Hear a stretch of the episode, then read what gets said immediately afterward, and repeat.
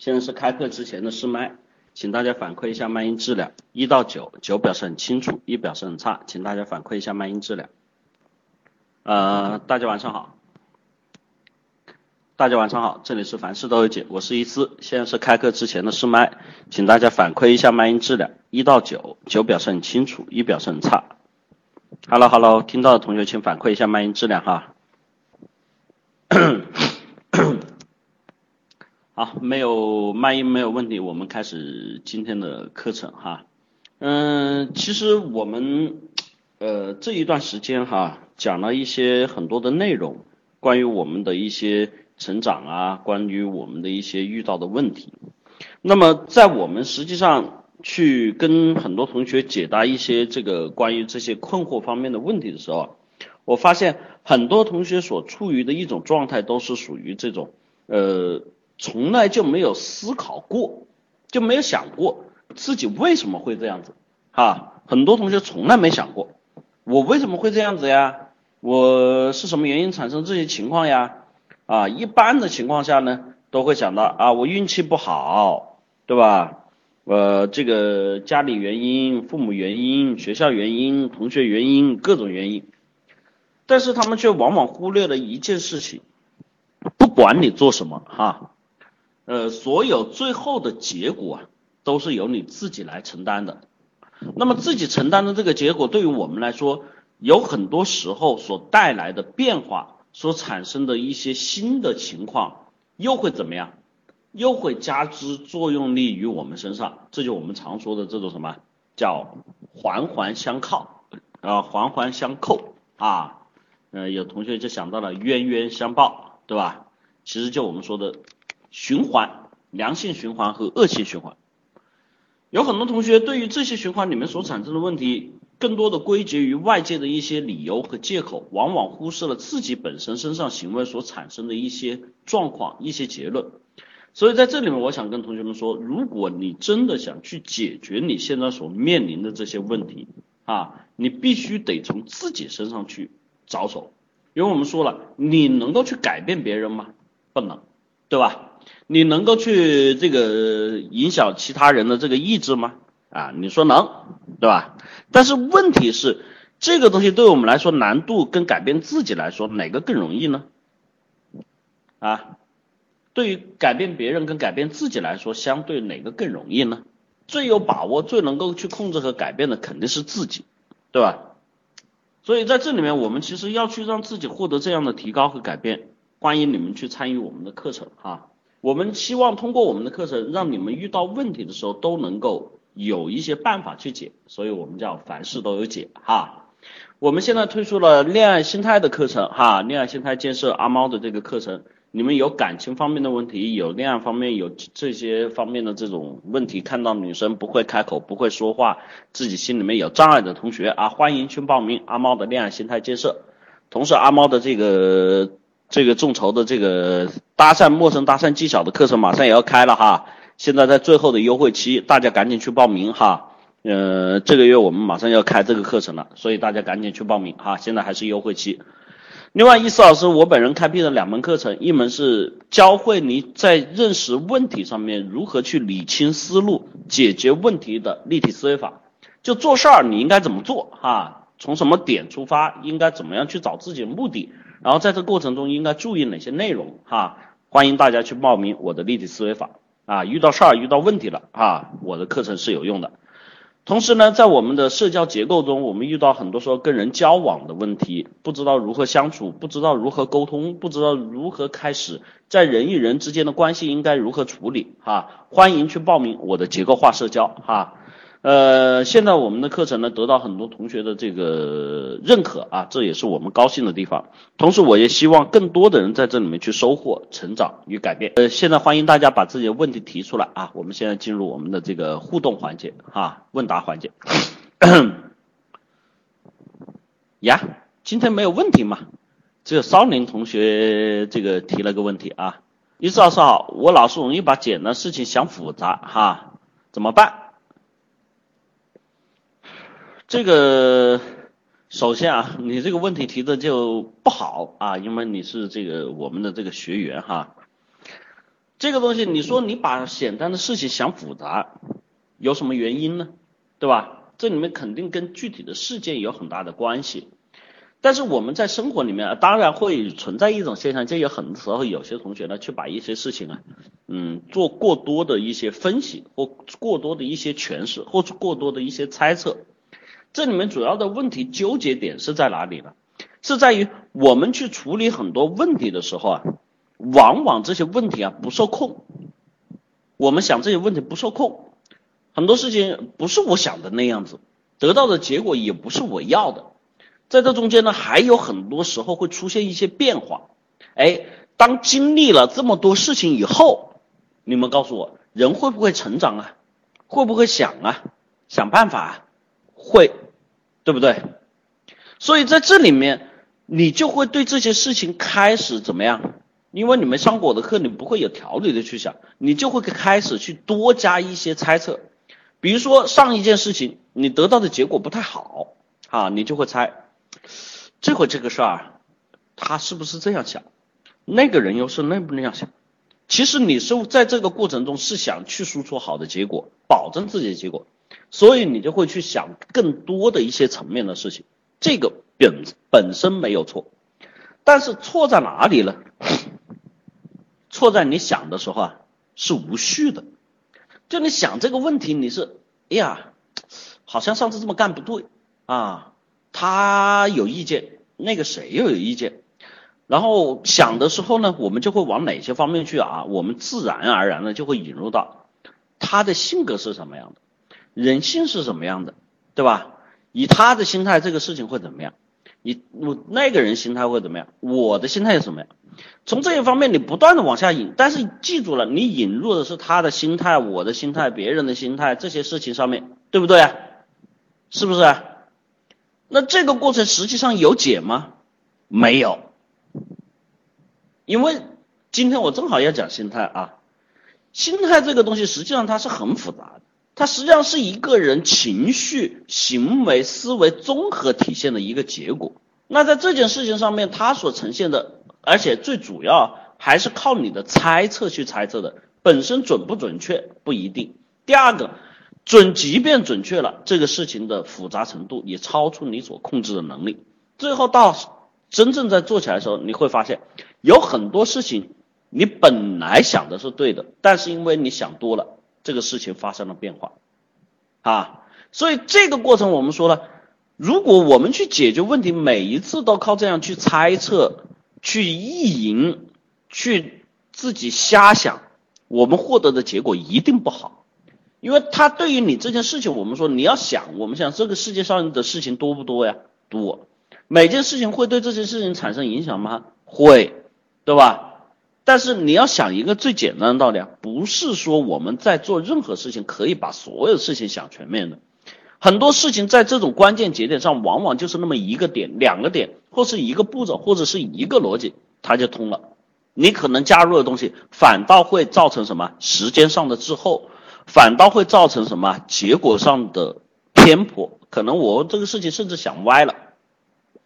所以在这个里面呢，我希望大家能够去认识到这个问题啊，少年少年，你这个东西主要出现的问题是在于想这件事情本身没有错。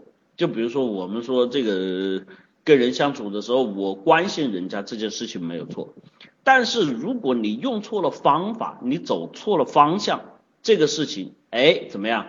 会出现更大的问题，就像你比如说你爱一个人没有错，但是你过多的爱，过多的奢求，你就会把这个人怎么样给吓跑，对吧？所以在这个事情上面，最重要的是啊，我们要去学会整理思路，有条理的分析事件，而且是根据这件事情的从前到后的逻辑来分析，不是跳跃式的，不是靠猜测式的，不是靠没有事实基础来解决问题哈。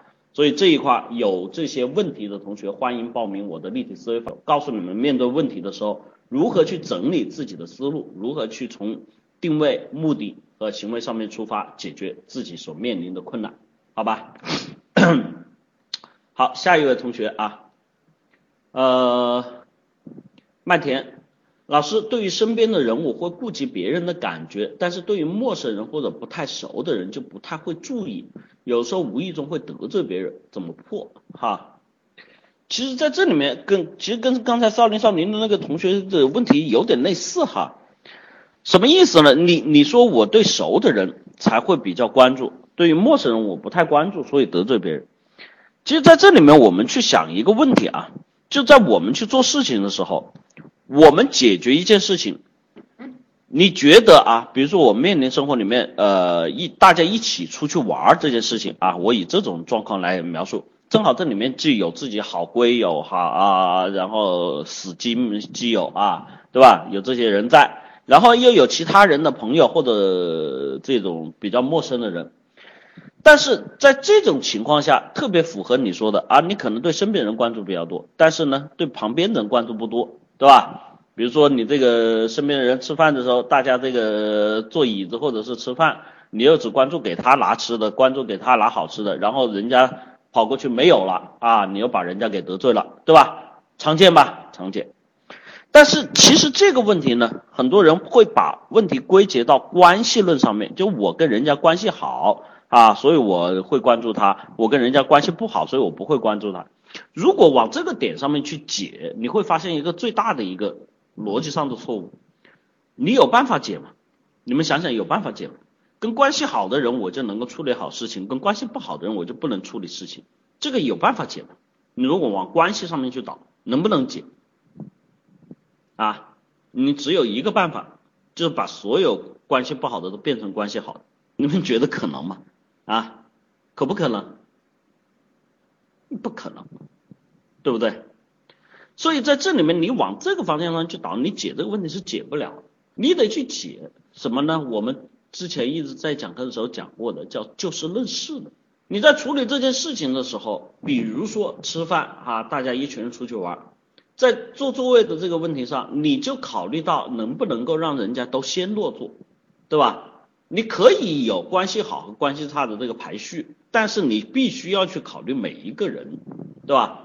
第二个，比如说你在吃的这个东西，或者在什么这些一些东西的分配上面，对吧？你要根据每一个人的分量啊，按照平等的原则和这些逻辑和道理去分配的时候，你就不会让人家觉得你偏心或者是去厌恶你。所以你发现，其实真正去解决这个问题的过程和途径啊。不是靠去关系好坏来判断，很多同学得出结论就是关系好坏，这才产生了问题，因为这个是没解的，你只能通过事件来判断，在这件事情上面应该怎么做，在那件事情上面应该怎么做，对吧？那么关系好坏是要不要考虑？要，它是在这个事件上中间去决策的一个因素，但它仅仅是一个因素，它不能够成为你整个事件的全部啊。所以麦田同学出现的这个问题就在这里。他把关系论成为了这个人与人之间相处的全部的这个选择标准，所以你在处理所有问题上面就会出现这种叫有失偏颇，然后会得罪人的过程。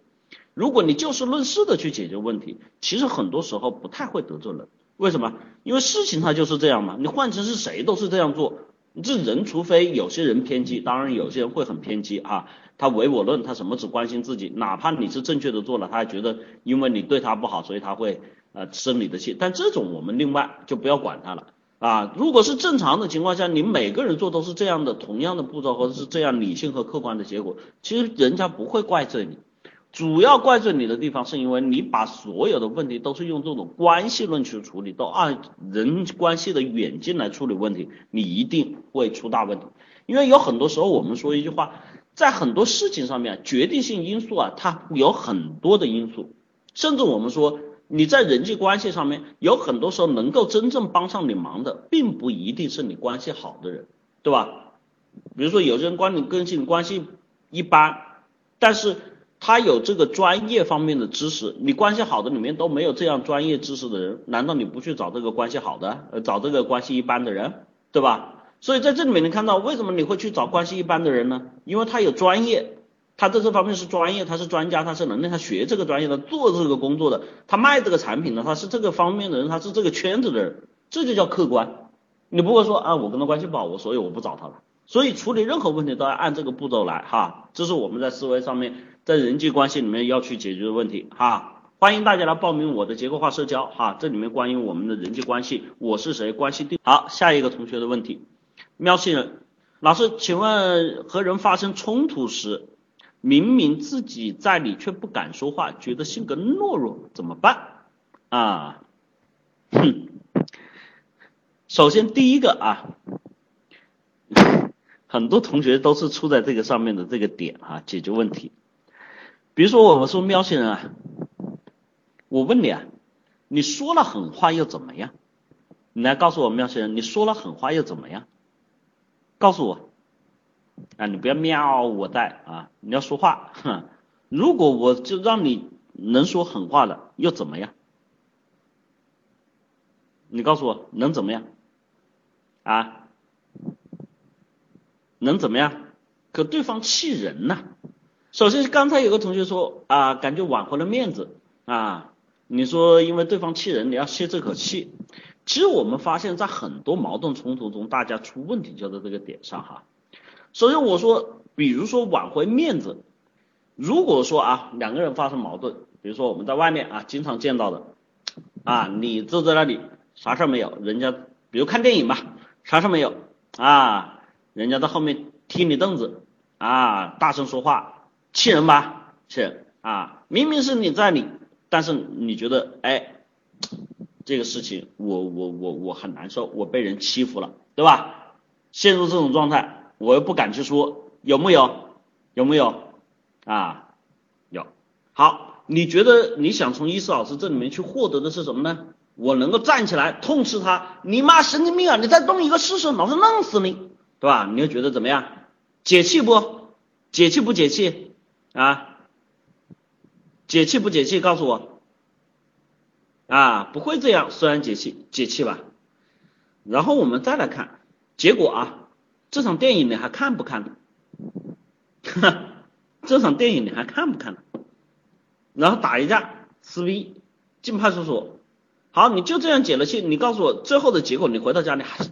你你虽然骂了人家，或者你打赢了啊，你告诉我，你回到家里，你是不是你心情平复没？心情会受影响没？啊，会不会？所以你们会发现，其实你们解决问题的途径毫无道理。什么骂了你，你我就争回面子了，是吗？这个东西是你要去，如果你往这个方向去解。你无非就是想用更高强度的能量，就更加高度的这种情绪去替代这种低落的情绪，用情绪解情绪是最愚蠢的方法，听明白了没？用情绪解情绪是最愚蠢的方法。为什么这么说？刚才我说了，描述这个结果大家都听到了，我不是在瞎说吧？这种事情这很常见吧？对不对？你发现什么问题都没解决，好了，那你说怎么办呢？哎，怎么办？我们其实解决问题是要用事情解决问题，用行为解决问题，用大脑的思维解决问题，不是靠情绪解决问题，对吧？比如说啊，在这个时候，我举个一个最简单的例子啊，你可以找到啊，当然有些同学可能会觉得这个这个是意思老师意淫哈，但是我告诉你，不要去觉得意淫。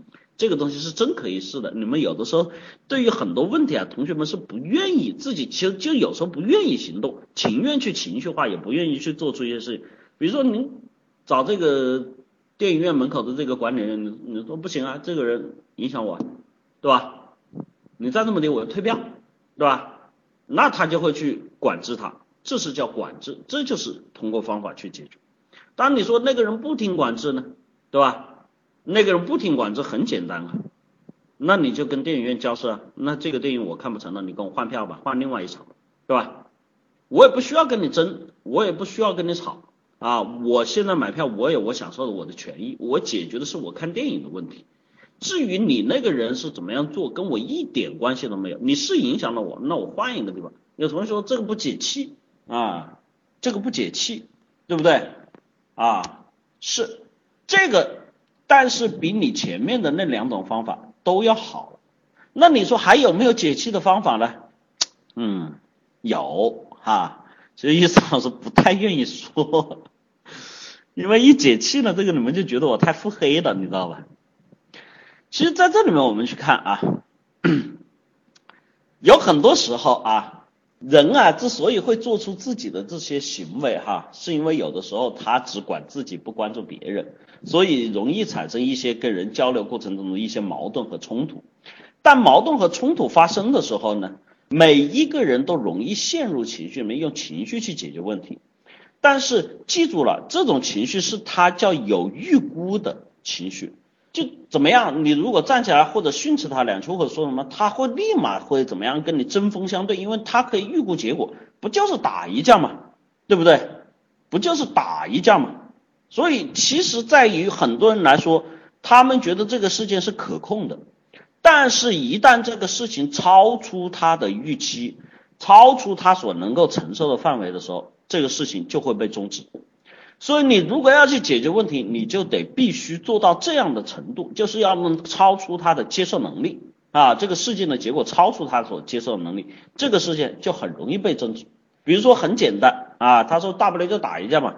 如果你在旁边嘿叫一声，隔着你两个座位的一米九几的一大个坐起来，这是我哥们儿，你确定你要这么干吗？哎，这人就捏逼了，对吧？是不是这样子？所以其实你会发现，这就是说。在这里面可以分析到他所出现问题的时候，但是我不可能每个人出去都带个保镖，对不对？那么我遇到这些问题啊，怎么破呢？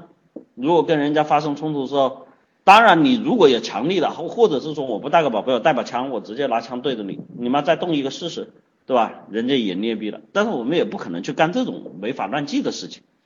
那么在合理合法的范围内，有很多时候我们所要想到的问题，不是简简单单顺着对方的情绪往下去走，去产生一些情绪的结果。我们可以去把这个事件弄起来，比如说很简单啊，你你你像这个事件，我打电话对吧？我我或者是我找的这个管理员他不管哈，或者是那我可以打电话，我可以打电话，我可以报警啊，你就可以直接跟人家说，哥们儿，这再这么弄呢，咱也不要干其他的事情了。今晚咱都在派出所待着，电话我一打，反正咱俩今天谁都走不了啊！你现在也更加不能打我，我因为警察马上就要来，那你肯定会死得很惨啊！然后咱俩在派出所一待这一晚，你今天啥也不用干了啊！你觉得这样结果好吗？一个小小的行为就带来最后咱这样的结果哈，对不对？这也是合理合法的方式啊！哎呀，那个腹黑的方式我还是不说，我怕引起你们这个不必要的这个这个这个以后处理问题的这种能力哈。总之，我想告诉大家，在处理这些问题的时候，很多人之所以能够去跟人发生矛盾，因为他对于事情的看法和认识都是停留在情绪方面，他获取的结果也是情绪方面，最多不过是会怎么样的结果。如果你能够自己通过理性分析，拿出一些能够解决这件事情的方法，就比如说。理性的方法能够把这个结果放大的时候，往往人家会去衡量的。但是记住了，在这里面你是要需要告诉人家两者所选择对比的过程啊。你选择现在安静一点，大家相安无事啊。你如果选择再再这么闹下去，对吧？那这个东西很简单，你要付出相应的代价，让他自己去选择啊。所以在这里面，你说这个处理问题啊。呃，很多时候冲突的时候，我不太建议你们去学会跟人家说狠话去提升。但是这个东西呢，当然哈，像你说的，呃，看向彪先生说，其实我在那一刻我什么话都说不了，我什么事情都做不了。那这个事情就跟我们刚才说处理事情的思路是两回事儿，这个就属于你心里面能量的问题哈。我们说的这个稍微虚一点叫能量的问题，那是什么呢？其实是在你很多时候没有去建立处理任何事情的这种信心和能力，你不是跟别人吵架的时候才出现这样的，你是在生活时候，在生活中任何问题都是这样的，是不是这样子？因为只有在吵架的时候，这个矛盾才发生的更加的激烈，更加的凸显出来。那么这个问题就不是你解决吵架的问题了，那就是另外说解决你在生活中逐步去建立自己自信心，然后处理事情的时候更加有条理、有方法的问题，对吧？这是两者。所以你们看，你们解决问题的时候总是把 A 的现象拿出来，然后说 B 的问题。那么这种情况其实对我们解决问题是非常不利的哈。你说你你你你平时生活里面也是这个样子，你在那一刻你让我教你，其实没有用，没有谁可以教你的。对吧？我除非跟你打个肾上腺激素，打个这个吗啡，让你直接那一下子，对吧？这个身体激素迸发，然后开始发疯、发飙、发狂，对吧？那有可能。除了这个之外，没有其他办法可以去刺激你。所以你那个问题啊，如果你平时在生活中也是这样的问题，这是要去解你为人做事过程中你自己自信心建立你的结果过程的哈。如果是说你在处理问题上面你方法不一定正确，就像我前面说的，那就是说在单事情上面跟人家处理的时候，不要靠情绪化去解决问题，而是通过事实、通过道理、通过去想这中间的利与弊的方法，去放大结果去做对比的方式解决哈。这是两个层面的问题，所以你们看，有的时候你们解决问题啊，把什么事情都混在一起，你发现其实解不了哈。哎，对，有人说该加广告了，你们可以帮我打嘛，对吧？这个时候的广告就是你们赶紧来报名我的立体。那个下一位同学啊，这个这个为啥我之前说提问都没发出来？这会我一看有这么多问题啊，这个罗贝里。伊斯老师，我的父亲非常固执，在有一些事情上他非常顽固。本来有一些事情不是很严重的，但他一意孤行，不听他人劝说，还骂人。和我母亲真，我和我母亲真的很无奈。例如最近他才检查出他还有很严重的肠胃病，出了很严重的结果才知道错。如何劝他？他太固执了。我劝了很多次，他发现自己肠胃有毛病之后才知道错。不仅如此，很多事情也是这样，怎么办？其实这个东西呢，嗯，关于父母的这个固执哈，呃，有两个层面啊，哪两个层面呢？你们估计还没到第二个层面哈。第一个层面呢是叫这个心理上的固执，第二个是叫生理上的固执啊。呃，有很多同学说，怎么还会有生理上的固执？呃，这个在这里面，这个父母亲超过这个七十岁的举个手，六十五岁以上吧，啊。强迫症还是心理心理上的啊，强迫症还是心理上的啊，在这里面哈，应该基本没有啊，呃，这个病理上就生理上的这个固执呢，就人啊，随着年龄的增长，我只大概说一下啊，这个你的脑神经是在萎缩的啊，然后包括你的记忆中去脑细胞也是在逐步进行淘汰和死亡的啊。所以在这种情况下，人往后面走啊，在就我们说的老小老小，老人往越往后走越像小孩，他开始会出现跟小孩一样的问题，跟你斗气，然后他甚至会做出一些原来你把他当做成年人应该不会做的事情都会做出来，所以这个属于生理性的，这种生理性的我只能告诉你，那就是看你尽孝心的方式了，你得多耐心多关心，因为这是生理现象，就像你去。带你的小孩一样，他不懂就是不懂，现在他退化了就是退化了啊，所以这个是没有什么办法去调节的哈，要多学会容忍和包容，然后自己去提前做好预量，去准备防范一些问题。这个我不跟你们多说，等你们到年龄你们就会明白了。那么心理性呢？心理性这里面我们来说，其实这是在每个人都有啊，从你们的状态到中年状态到这个成长阶段。只不过是当有些人进入到了这个叫我们叫人到中年的时候，因为你是小孩嘛，他的这个固执程度啊会越来越发的上升啊，因为这个时候他会受及到各种各样的刺激和冲击，中年危机，而这一切都是要去为了颠覆他原来所想要、所梦想、所拥有的所有的过程，包括家庭、包括事业、包括，所以这种中年危机会让很多人产生很恐慌和害怕的心理。那么这种恐慌和害怕的心理，唯一跟他们带来的行为和动作，就是让他安守本分，固守现在的模式。所以你会发现，到了中年危机之后的人，他会缺乏创造力，他会更多的去维护现在所拥有的一切的状况，尽量不去打乱这种秩序，哈。所以在这里面呢，如果说你遇到了这样的问题，哈，比如说你父亲这样问题，其实在这里面说和劝是绝对没有任何意义的。为什么？道理他比你懂，对吧？活的时间他比你长啊，所以你去劝和说没有任何问意义。有什么东西有意义呢？你要用事实来说话啊。当然你说我我爸就是这个老抽烟，我总不能让他得肺癌去去去去去去去去这个吧？其实在这个里面很简单哈，老是去说，老是去劝你，还容易增加家庭矛盾和道理。拿事实跟他说话，对吧？带他去什么参观看，这是其一。另外，第二，能够让他去接触到身边因为这个事情所产生后果的一些人，跟他们去接触，他就会去改变。因为你记住，人在我们常说人在事实面前不能不低头，就人在屋檐下不能不低头。为什么？因为屋檐矮啊，所以你不低头会磕着头啊。这种心理行为学上面所说的这种叫事实论啊，是对于每个人都有用的。所以在这种情况下，作为子女，你如果光从言语上面去劝告和说教，你能够引来的是更多的冲突和矛盾，哈。你会觉得他更固执，而且一旦引起矛盾，你得想还有一个问题存在，他是长辈，他要面子，他会更加的去维护自己所做出的言行和选择，那你要再去挽回就会更难了，啊，所以在这里面给你的建议是多用事实说话，多用事实，不是你真的让他去这个去去去出什么事儿，而是让他去多接触。多参与，但你说这接触我带他不去啊？是啊，你带他不去，我说接触没有说你一定要带他去啊，你可以把其他人带过来呀，你可以有其他的设计和安排呀，你可以有聚会呀，你可以有图片展啊，对吧？你可以有各种各样的行为方式。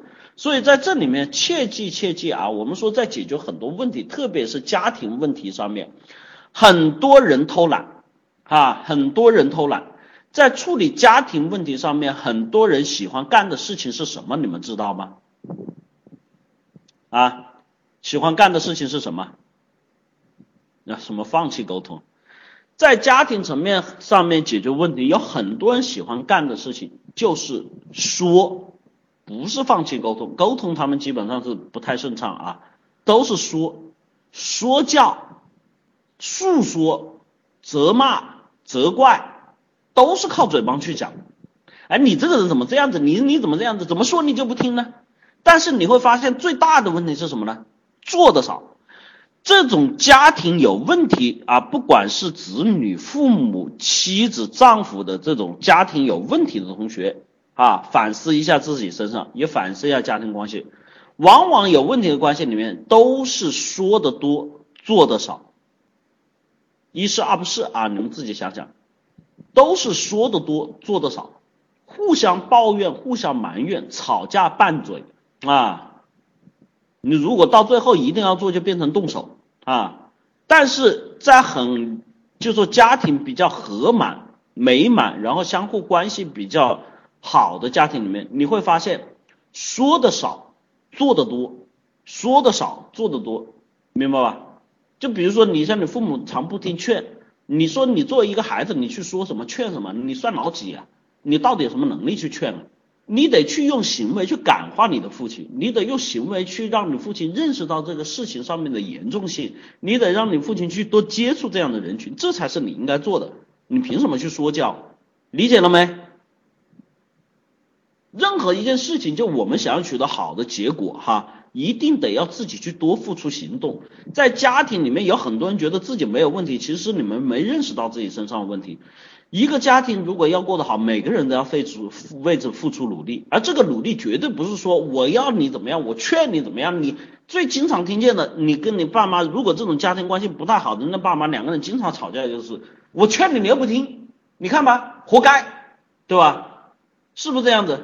但是如果说两个人相处特别好的，老头子，你这个烟少抽点，那你给你包了一碗那个杏仁。炖的那个汤去肺的哈，你记得喝一下。你你觉得哪种行为效果更好，对吧？你觉得哪种行为效果更好？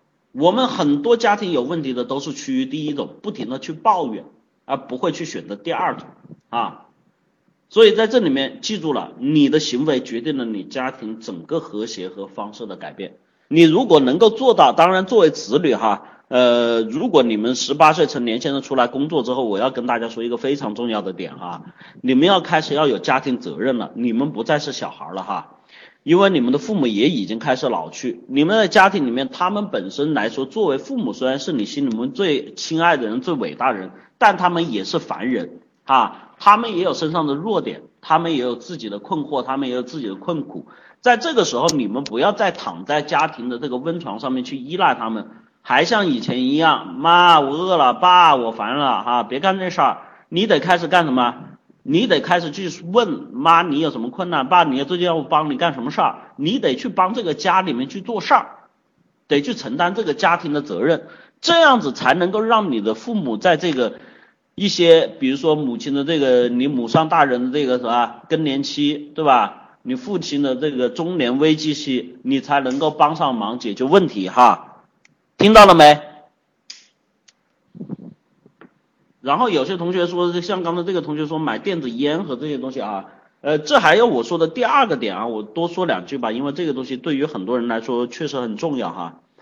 在家庭里面，第一个是说的多，还有第二种偷懒，就比如说你做吧，很多同学啊，我们看过，包括父母的教育也是这样的，英语不好，哎呀，找个老师辅导一下啊，数学不好，哎呀，找个老师辅导一下，对吧？哎呀，老妈腰疼，哎呀，跟他买个这个贴腰的，跟他买个揉肩的，哈，对不对？你们觉得对不对？这样做是不是有行动啊？如果说我告诉你们，如果说在家庭的生活中，你们对面对所有问题，你们花钱去能解决的问题，那绝对不是问题。有很多人偷懒就偷在这地方，意图用买东西去替代自己应该付出的行动，和减少自己心里面的负罪感和内疚感。记住了啊，伊嫂说，我在这里说的可是金玉良言，你们自己回头随着年龄增长，你们的家庭关系处理上面一定都会遇到这些问题。多用行动啊，我说了，行动上面不是简单的用金钱去买什么东西，这就叫行动，那还是在偷懒啊，理解了吧？当然啊，买电子烟这个东西，你只是中间的一个手段，那就不是，那就不存在这个意义了。比如说，你就说我买个电子烟给爸啊，那就希望他能戒烟了，这不可能的，也不现实的啊。这绝对是偷懒的做法，包括这父母带小孩也是这样的啊，哪个不好我找个老师给你辅导。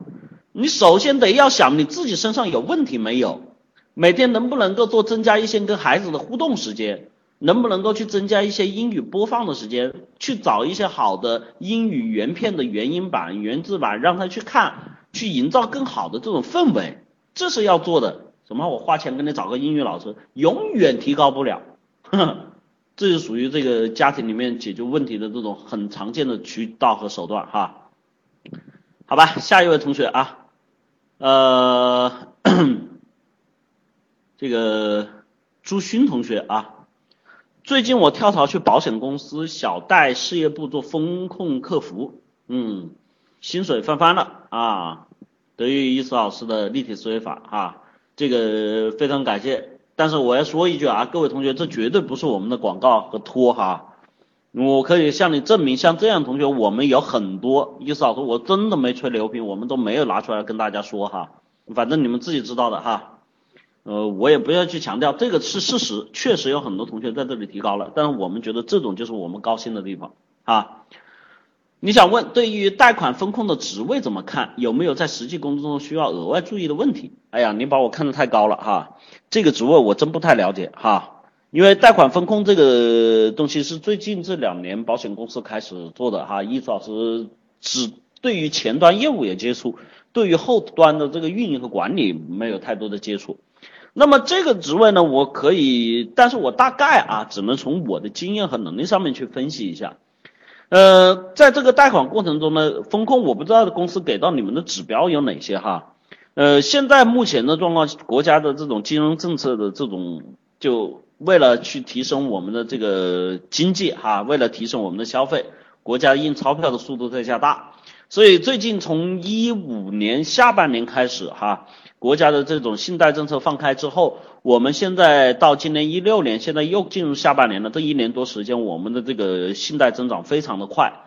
那么在这里面呢，信贷增长之后，它这个水啊，因为我们国家这种经济体制，它是没有很多能力，就是作为就不像美国它的这种信贷资金的增加，它会去调节社会资源，它国家是没有货币发行权的哈，它是委托银行发行。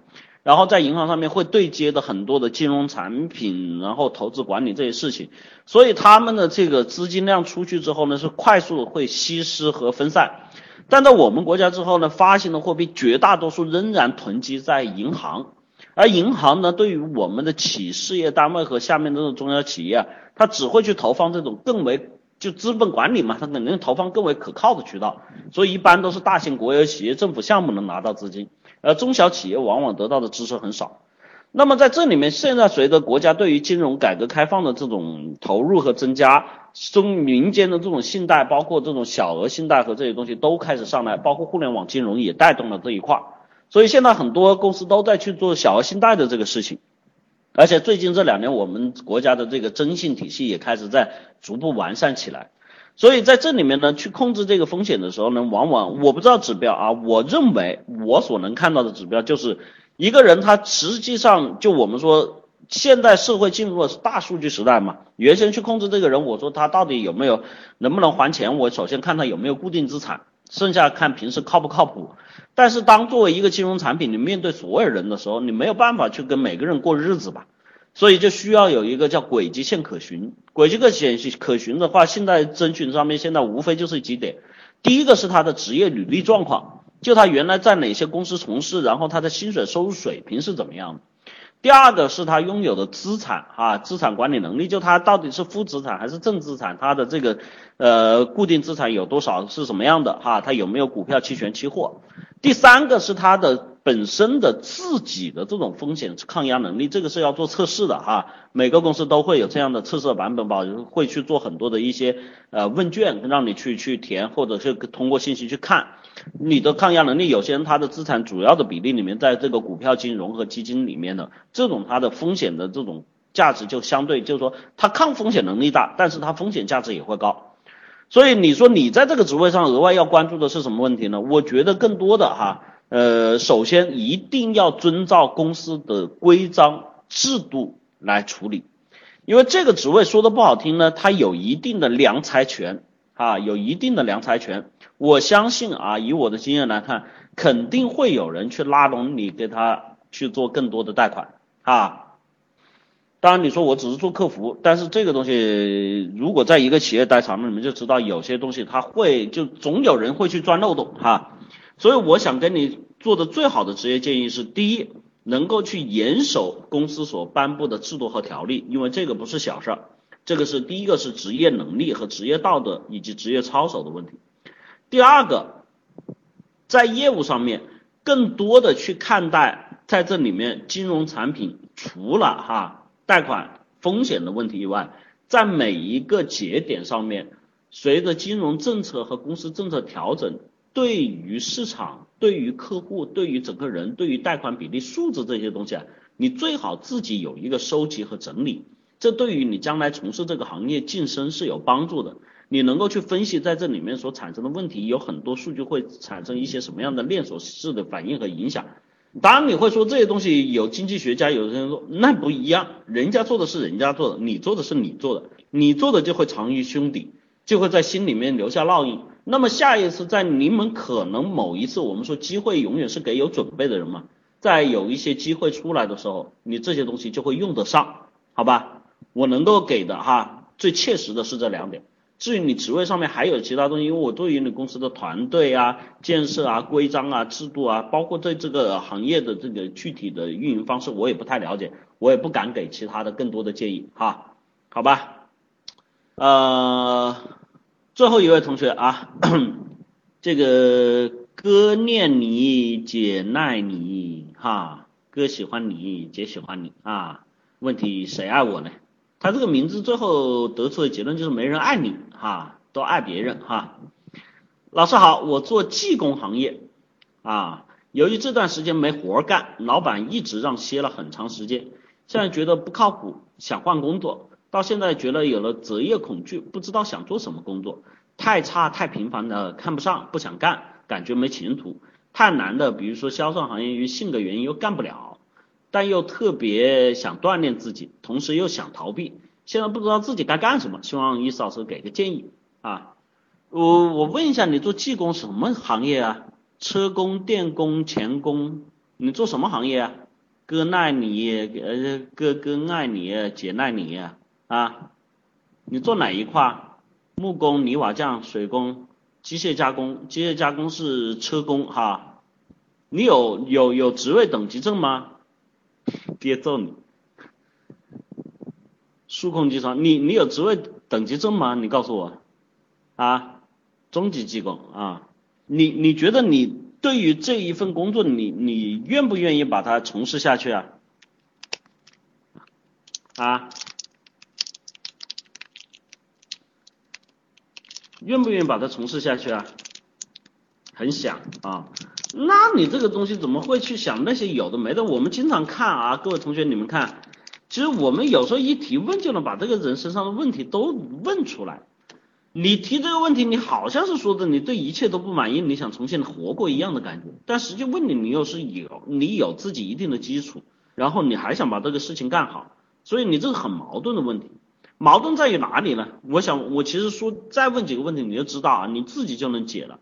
矛盾是什么呢？第一很简单，你现在因为自己的能力和技能水平没达到一定程度，你得不到太多的尊重，同时也没有太多的现实的经济回报，一是二不是，是不是这样子？是。那在这里面解决的途径，我们来看啊，无非两种，一种呢就是放弃这个东西，从头开始去选择另外一项东西，让自己去改变现在的局面。第二种就是把现在手头上能够做好的事情，把它更加优化和做好，让自己在这个行业里面能够崭露头角，是不是只有这两种选择嘛？对不对？一是二不是嘛？那对于你来说，你觉得你会选哪一个呢？你觉得你会选哪一个呢？其实答案不言自喻哈。首先我得说，从这个行业基础上面来说，做技工现在很多人以前啊，在早期的时候，很多人觉得对技工是存在偏见的哈。认为这个当技工就是当工人啊，工人没出息。嗯，这个我可不这样认为哈。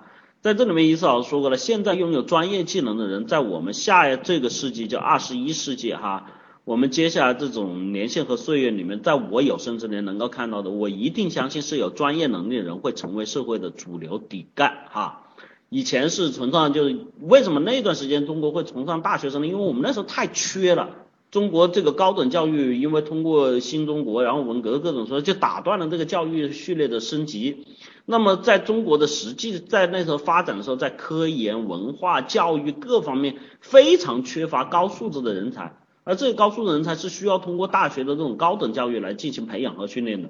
所以在那个时候特别缺，而这种高素质人才对我们来说，他对定义的他的收入地位都高。所以就会认为那个时候这是最高人一等的职业，这是最高人一等的出息。但是随着社会进入成熟期，我们现在社会进入成熟期的社会之后，社会对于这种人员的要求是更倾向于叫专业技能的获取。所以你们会发现我们在国外的一些发达国家里面，我们会发现一些特别有意思的现象。第一个啊，蓝领工人的收入比有一些这个白领工人收入还要高，对吧？第二个，专业训练年限比较长、经验能力比较强的人啊，是能够获得更多的认同和更高的收入的。比如说，就以消防员为例，在美国的消防员他是职业化的消防员，他不像我们国家这种就当兵哈，当几年兵你去当消防武警战士，然后干几年你就退伍了，不是这样的哈，人家是在这里面甚至当到四五十岁的大叔。所以你会发现在各行各业里面都会出现一种状况，就是有人可以把一个职业一直干到底。在我目前，我们中国这个事情非常非常的不可想象。比如说，我们说一个人在一个工作上岗位上干了二十年，在现在这年头啊，你们会觉得极其的不可思议啊，极其的不可思议。但是这个事情本身是错的，在我们中国现在发展这个阶段，我们越来越多的要去选择我们职业序列，就是我一个工作真的可以干一辈子的这种序列。所以，对于职业技能的要求会越来越高。你想想，在生活里面，我们不可能期望每个人都会是大学生吧？那生活里面，我就比如说月嫂谁来干，家政谁来干，对吧？像这个同学说的，车工谁来干，对吧？电工谁来干？任何一个行业里面，任何一个社会里面，它都需要有人员的不断的分工。我说过了，没有一个人可以单独在这个社会里面去独自完成所有的事情。那么这些分工里面涉及到的，就是说我不可能，比如说。有几个人可以自己无师自通，就就自己通过学习，不说无师自通吧，通过学习你能够了解所有电器原理，能够搞定所有家里面电器开关安装、电器布线，能吗？我们又有几个人可以搞定自己这个当当当当这个月嫂自己去照顾出生的小孩？我们又有几个人说我自己有时间可以去做保洁，可以去搞卫生啊？我们又有几个人说，我可以去做这个生产机械的时候，这个可以车工，可以钳工，这些东西都，其实它都需要人去做哈。所以在这里面想告诉你，你的职业其实对你来说没有什么太大的问题，关键的问题是在于你现在这个点出现问题是你自身的问题。你刚才我说了，你的能力跟你现在的得到都没有实现你心中所想，那么现在的选择你只能去让自己提升啊，对吧？你由中级你可以变高级啊，对吧？你对这种现在包括这种车工，不像以前，以前车工要求还更高，好多是机械的操作全是纯手动的。所以那个时候会有非常高的等级。现在电气化了之后，包括很多模块化生产、智能化生产之后，很多机器人加入之后，你的要求能力没有那么高了。但是更多的，你在这里面要去学会的其他的，比如说管理、控制、安全这些东西，你都是你的职业技能可以去提升的。你为什么不在这方面去让自己得到更多的提升呢？而且这一块将来是我们发展的一个很重大的趋势。这样的人才，等你干到你自己具备一定能力的时候，真的不是一般大学生比得起的。原来伊思老师，我我我知道最经典例子就广本建厂的时候，当时请这个是车工吧，请请好像花了百万年薪请的，最后只请了一个六十多岁退退退休的老工人，因为年轻人都没技术那会儿。所以在这里面，我你说想做走高端，但做不了哈。这个就属于典型的找借口了哈。这个世界上我真不认为你想去做一件事情做不了，那什么东西难着你啊？有人拿枪逼着你，有人拿这个东西，你说我文化程度不够，那补啊，对吧？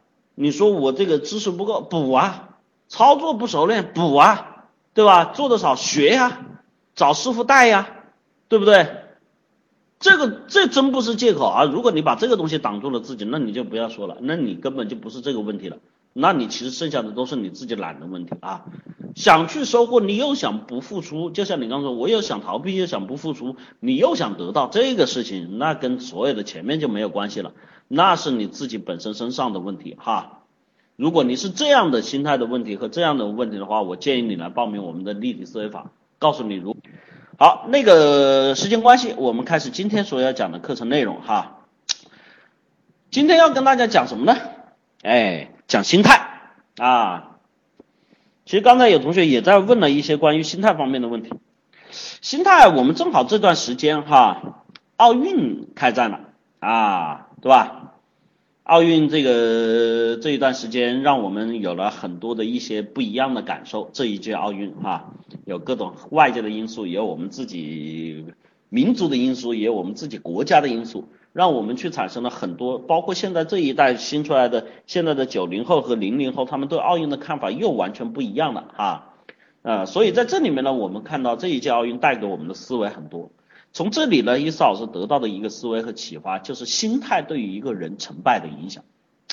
首先呢，我们先不去讲道理，我们先来看事例哈。比如说，我们从奥运引申者来看，第一个案例我们来看的是叫比分领先被逆转。这种现象是不是我们看体体育比赛的时候特别多啊？一是二不是啊？比分领先，但是被逆转啊，这种我们看体育比赛应该看的特别多啊啊！虽然说在奥运带来思考，但是这不是今天才产生啊，这个一直以来就有。那么在这里面，大家觉得是什么问题呢？啊，觉得是什么问题呢？觉得是什么问题呢？哎，其实我们都说不清楚，是不是？我们只能归结于叫心态，对吧？其实当我们来看分析这个过程哈，在体育比赛里面呢，这种情况尤为明显。就当你心里其实应该就在你的实际技技能哈，就实际的战果或者结果上面，当你占有优势的时候，我们心里会出现一个叫心理的波动期。往往这个波动期呢，是会去增加一个什么样的概念呢？会让我们，比如说我没有领先的时候，我可能对于冠军，我可能对于一个好的结果，还没有那么直接的感官的那么的强烈，对吧？一旦当你离这个自己的目标接近的时候，心里面会有一阵一阵的波动，有没有？一有二没有？自己每个同学应该都经历过啊。这个波动的时候，你在想什么呢？嗯，有同学能告诉我吗？你在想什么呢？你在想什么呢？其实，在这个时候，每个人想的都很多，对不对？我不说你想什么，我只给你一个字叫多，对不对？一是二不是？啊，多多在哪些方面？第一个会有场景引线，脑子里面会很快。有的时候我讲课，脑子有同学就，意思是你讲的这个东西啊，我脑子能转得过来吗？其实我用现在这种形式来跟你们分析一下，你们就知道你们脑子有多快了。脑子里面会有很快的速度闪念过一个什么呢？自己夺冠的时候的感觉，有没有？有吧？同样，你又会想到万一输了的感觉，有没有？你还会在想什么呢？哎呀，这一分要咬住。你还会在想什么呢？哎呀，还有好多，甚至有些同学在这个时候还会想到今天晚上吃什么，有没有？一有二没有？啊，绝对有！你们这些吃货别装，对不对？那一刻你的心绪非常的乱。就我们说波动，什么叫波动啊？波动是心电图的反应，心电图其实是反映的是什么？是你生物指针，就是实际上是你生物电波在大脑里面进行传递的过程，在那一刻你的生物电流放大，放大是什么？你在调动身体里面调动每个思维上面的这种为生物电流的传播，其实往往在这个时候，什么人能赢呢？我们是要没有杂念，是不是？你非常精力集中，只聚焦于一个点的时候，你能赢，是不是这样子？对不对？所以你们看到了，当你比分被领先的时候，往往被逆转。在这个时候，是因为我们产生了思绪波动，这个思绪波动让你产生了很多很多的一些杂念，而这个杂念就会影响到我们的心绪，而这个影响到我们心绪之后，为什么会输呢？这是很多同学不明白的。为什么我想了之后会输呢？你们知道原因吗？啊？为什么会输呢？嗯？对，我们的思绪，我们的思维其实是该用来干什么的？其实是用来干什么的？是用来指导我们的行为的。当你的思绪出现变化的时候，你的行为也会随之而出现变化。比如说有时候的失误，比如说领先的时候这种失误啊。为什么会失误啊？有的时候甚至会很懊恼，有些人会发脾气砸球，有的人会打自己，有些人会跺脚，有时候会叹气，有时候会挥拳，对吧？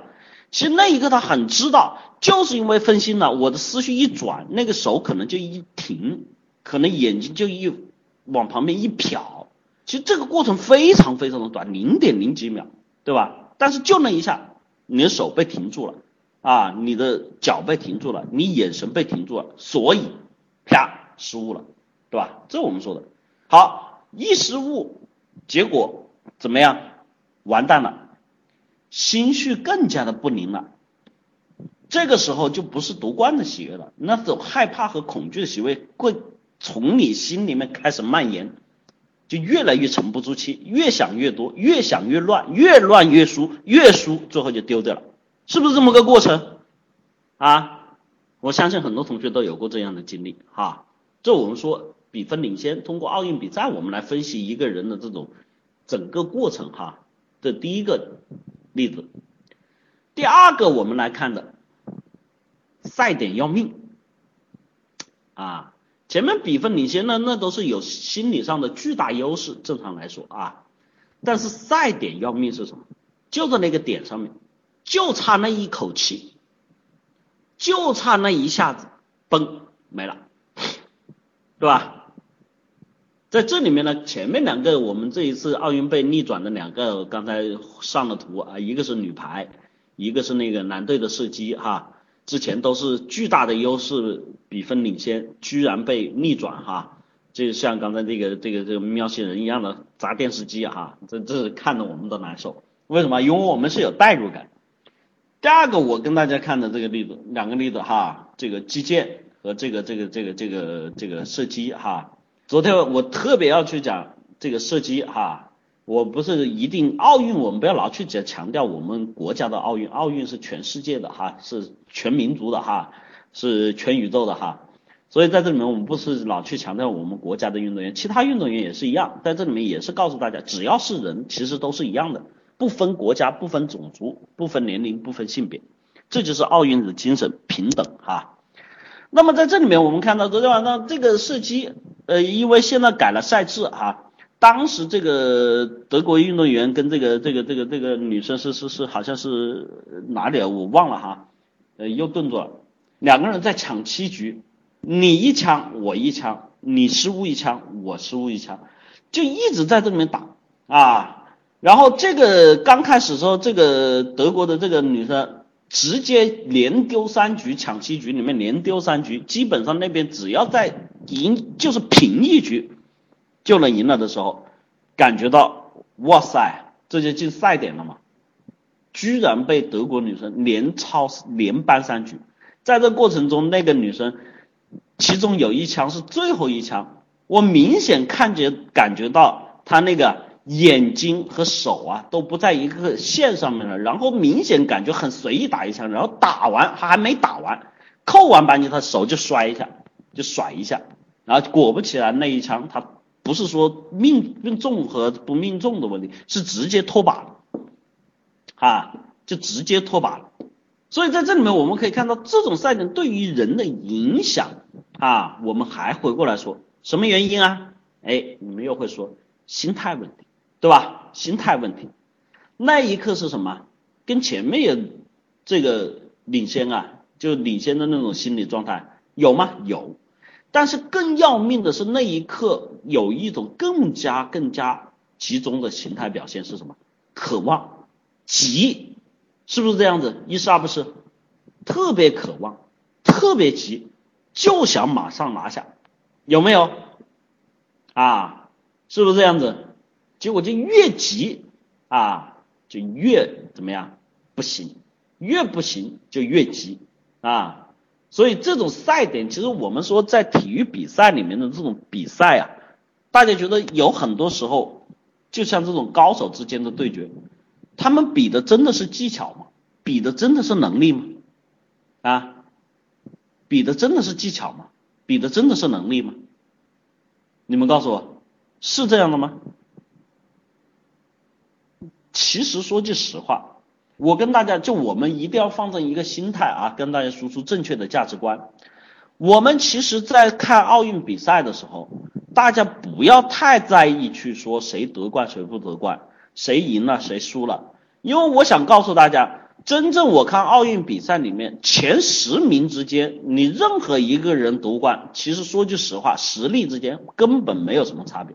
你就以这种射击来看，我我。网上不最近才发出那个射击的那个标靶的图像吗？就比一个硬币大一点，比一个硬币大一点的这个靶心里面分了从一环到十环，你们自己去画，然后居然还要放在十米之外。其实我觉得对于我来说，那个靶就整个靶不是说一环还十环，就是整个靶对我来说就是一个点，我要能打中那个点，我就赢了。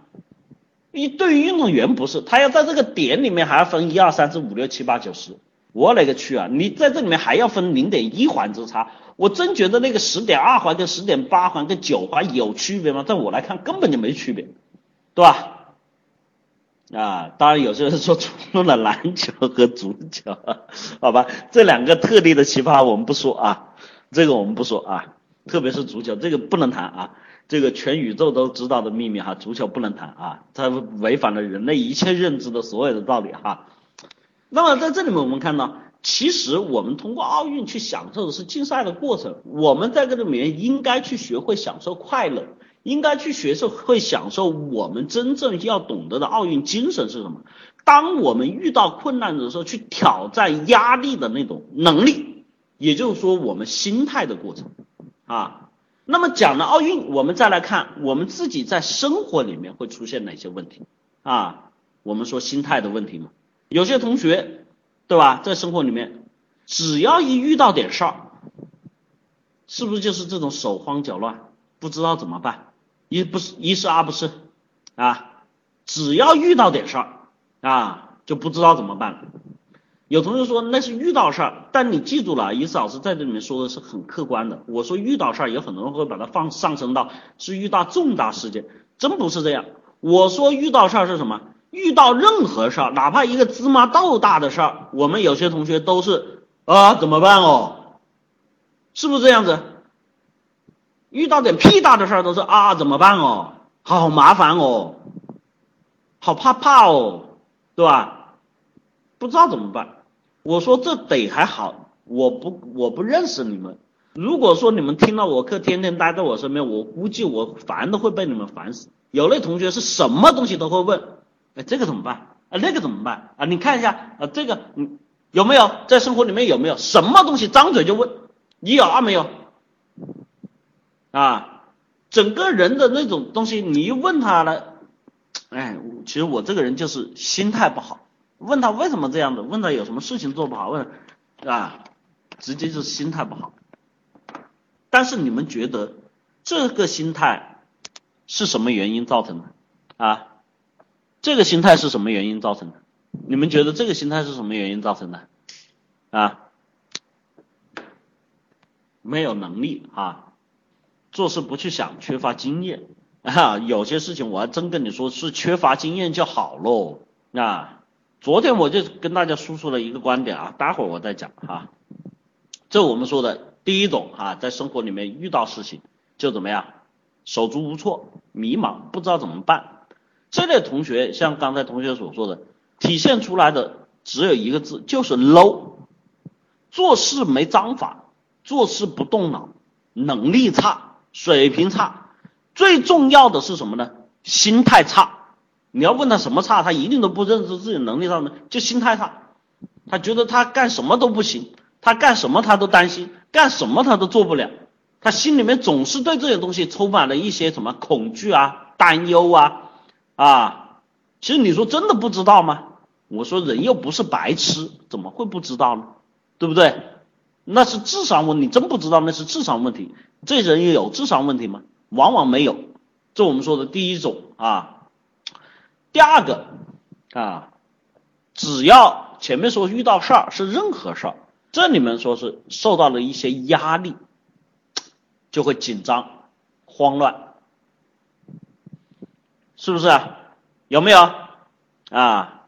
一遇到一点紧张的事啊，遇到一点事儿啊，这个感受到的压力，哎呀，怎么办？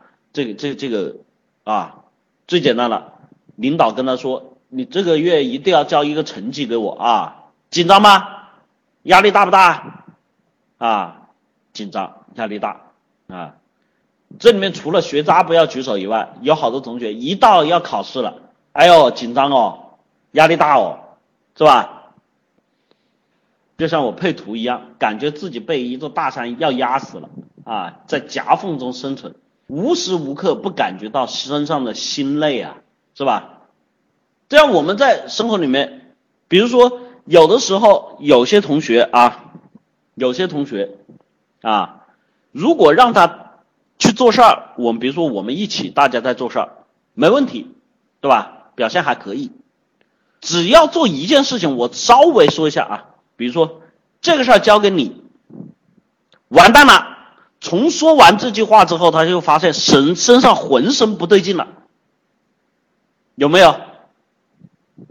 就感觉到压力来了，责任来了，有没有？只要说啊，这个事儿你来做，或者是交给你，啊，啊不不不不不不不行，我我搞不定。人家会说，哎，我看你平常做的挺好的呀，哎，不行啊，我真的搞不定啦，有没有啊？各位同学，最可怕是当你推脱不掉之后，你接了这些事儿的时候，你感觉是不是头皮发麻？是不是感觉头皮发麻？啊，感觉心里有些慌，是不是啊？焦虑、急躁。啊，在这个时候最容易的啊，比如我们有同学来来到伊老师这里来问问题，就说：伊老师，我这个心态很不好啊，能帮我调一下心态吗？告诉我怎么解这个问题吗？有没有？是不是这样子？其实伊老师往下问几个问题，比如说我说这个事儿你觉得你真的做不了吗？啊，你们都遇过这种形态啊，来回答伊老师问题。你们来回答，你们觉得你真的做不了吗？一是二不是？自己想想，你真的做不了吗？啊，告诉我，不是。啊，第一个这是大论，第二个这个事情你觉得是不是完全没有办法啊？是不是完全没有办法？能不能想到一二三就不说多了，想一二三个办法，能不能？能不能？可以。其实这问题问完之后，你们会发现一个核心的问题：我们其实是在解决事情，但是解决事情上面其实并没有说你能力差到完全解决不了。但是是什么原因你会这样子害怕？你会这样子担心？你会这样子感受到这种压力呢？你们会说心态问题，哈哈，怕做不好，对吧？啊，没有做过，没有经验啊。其实，在这里面我们可以看到啊，这件事情对于我们来说，并没有实际上真正去做的时候，并没有真的像我们想的那么可怕、那么难、那么复杂、那么搞不定，对吧？这个大家都有经验吧？你们总一定这个从小长到大，你们总提提承担过一些压力，做过一些事情，到最后的结果，你们告诉我，是不是真的就没有你想的那么难，没有你想的那么可怕，也没有你想的那么复杂，对不对？一是二不是，就没有达到那种程度啊。所以到最后你们会发现，这就是人得出结论嘛，会发现得出结论就是我那一刻的心态不好。所以你们想去调心态，去扭转这个过程，你觉得自己能力上是没有问题。这我们说的啊，生活中的第二点。来看看生活中的第三点，这个心态是特别特别有意思，而且是特别特别强调心态的。心态在我们每件事情上都会有作用啊，但是我在这里面只讲三个经典的情况。这第三点的情况是什么呢？害怕得到而行为紊乱。有没有害怕得到行为紊乱？我估计有些人听不懂哈。我跟你们来说一个例子，特别好玩的例子啊。昨天刚过七夕哈，我我我以这个谈恋爱的问题来说，有一类人啊，就谈恋爱啊，一旦进入了到了实际阶段，就是两个人要谈恋爱的阶段哈，或者是确定刚刚要确定关系的这个阶段。在这个时候，这个心态特别有意思。什么有意思呢？因为马上就要得到了，其实很喜欢对方，但是呢，在这个时候，我们说的会产生一些特别有意思的行为。什么有意思行为？会开始作死，会开始作死，有没有？你们说这样还不太明确。好，那我再给你们举例子哈。比如说，我先从男生开始举例子哈，我们来讲好玩的哈。男生呢，这个追这个女生约出来了，对吧？啊，见了面了啊，也约会过几次了啊，现在开始要进入实际阶段了，觉得女生对他也有意思，他也知道女生对他有意思，不错吧？这个局面好吧？啊，注意了，有些人在这个时候就开始作了，作什么呢？我想起来就笑啊，有些男生在这个时候就要去体现自己。啊，什么？嗯，男人叫什么？男性之气概，是吧？就会说对女人不要太好啊，然后这个女人如衣服，对吧？所以就会什么呢？哎，聚会跟同学出来的时候，会去有意的贬低啦、训斥啦，或者去装逼啦。显得很不在乎这个女生呢，有啊没有？啊，有没有？有有没有？我相信一定有人干过这个事情啊。然后最好笑的是什么呢？自己装完了之后，你如果说你真是直男癌啊，直男癌是另外的，哇，他完全不懂道理，他觉得这是没错的，自己装完之后，自己回去立马后悔。有没有？没有的单身狗就不要说话了啊！你们那连恋爱都没谈过，连女朋友这个都没见过的，你们就不要说话了啊！自己回去立马就后悔，或者当时就后悔，一有二没有，啊，典型的作死啊啊！然后这是男生哈，讲女生啊，今天不知道有几个女生在啊？明明呢。喜欢这个男的，啊，明明喜欢这个男的，偏偏要装作不在乎，偏偏要去拒绝，对吧？偏偏要装的很冷漠，有没有？有没有？然后有同学说矜持，这个不叫矜持啊，这他妈叫神经病自己作死啊！矜持是有分寸的。矜持主要只注重的是这个女生的修养和行为细节，不能太怎么样，一下子让男生这个觉得自己怎么样很喜欢你，太放荡或者这样的，而不是这样去做事啊，故意装作冷漠，故意装作不不理你，故意要去这个这个怎么样疏远你哈。其实在这里面我们可以看到啊，这种行为心态哈，我们来讲一些所谓的虐恋也是这样的，我的配图哈。像星爷的，曾经有一个千载难逢的机会摆在我面前，我没有好好珍惜，是吧？曾经有一段真挚的感情，其实很多人都有这个问题。这个问题主要核心点在哪里呢？是因为啊，人一旦会得到的时候，就意味着什么呢？状态的改变。这个改变对于我们来说呢，有很多时候啊，你心里面没做好准备。是不是这样子？一是二不是？你心里面没做好准备，这我们说的，在这个时候啊，你的心态呀，其实是不稳的。就比如说，你说女生为什么会去拒绝啊？她那时候脑子里想想什么？我答应太快了不好，对吧？或者是说我要体现我的什么气质，对吧？总之心里面会有想很多很多的问题，脸上又装作不在意。矛盾心理，对吧？哎，天天同学说你很有经验嘛，这个女生快全来打了就装是吧？男生也是一样，啊，在兄弟面前要表现的，哎，我我，啊，这个还有的最有意思的，还有明明喜欢这女生，还在兄弟面前说没有啦，我很讨厌她的，这女的我怎么会喜欢的嘞？对吧？是不是这样子？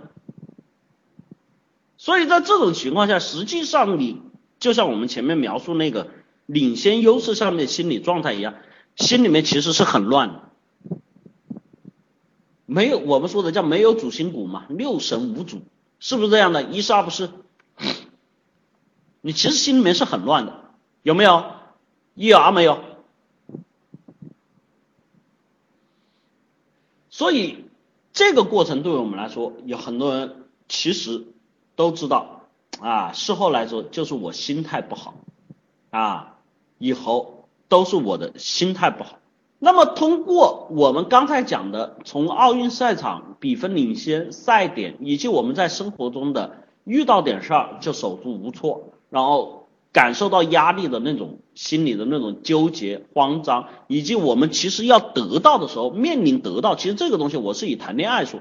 其实除了谈恋爱之外，我们在生活里面有很多时候，包括你升职，包括你晋级，包括你得到很多东西的时候，你们都会有这些纠结的心态出现，对不对？一是二不是？并不是说每个人，我们看有些人，并不是说每件事情你得到的时候，你都会什么非常的开心，不是这样的。反倒有些人得到的时候会出现我们说行为紊乱，你做出来事情会越来的越不可思议。其实这些东西我们都是归结于我们心态上面的问题啊，我们都会归结于我们心态上面的问题。那么在这个里面，我们来看啊，最后一条啊，我们说的这种心态会带给我们什么呢？当你心态的不稳的时候，就会出现我们所说的容易爆发情绪。有很多同学不明白自己情绪为什么会爆发，啊，其实往往在这个时候，我要问，不管你爆发哪一种情绪，沮丧、高兴，对吧？然后这个这个这个这个这个难受，对吧？然后这个愤怒，对吧？其实在这个时候，你们都会发现自己在爆发这个情绪之前。啊，当然这个之前是很短的时间，一瞬间啊，脑子里面其实这个过程我们叫说时迟那时快，就很短的瞬间。你那个时候心理的状态是非常非常的不稳定，是不是？你生气之前，你告诉我，你生气之前是满脑子空白，还是满脑子各种想法啊？是不是感觉那个时候整个心理状态是非常混乱的，是吧？你伤心的时候是不是这样子？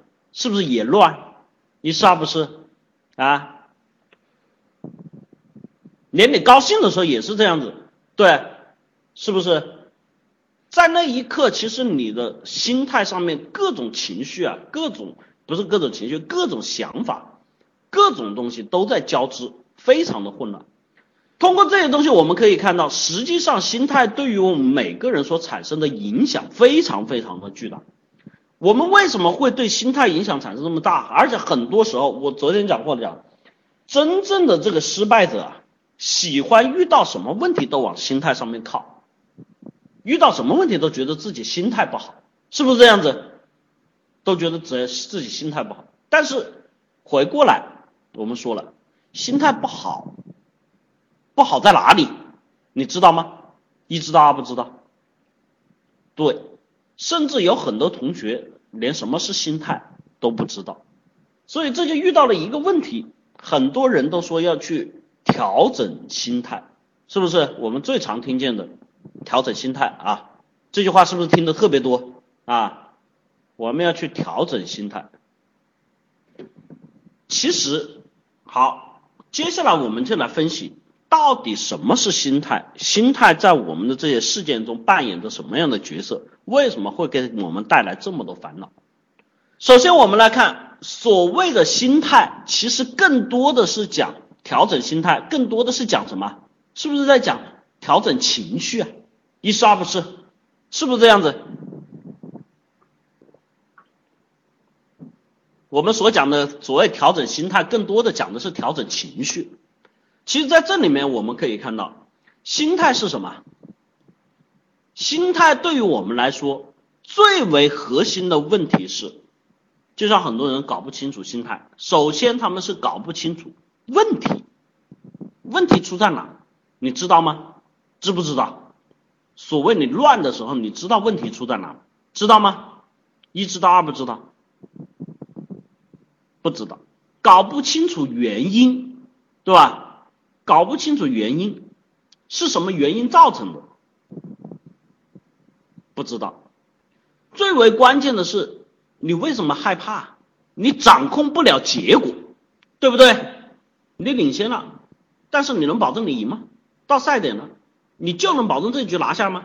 啊？遇到问题为什么慌乱？会出问题啊？遇到压力点害怕承担责任啊？对不对？想得到了。得到了会怎么样呢？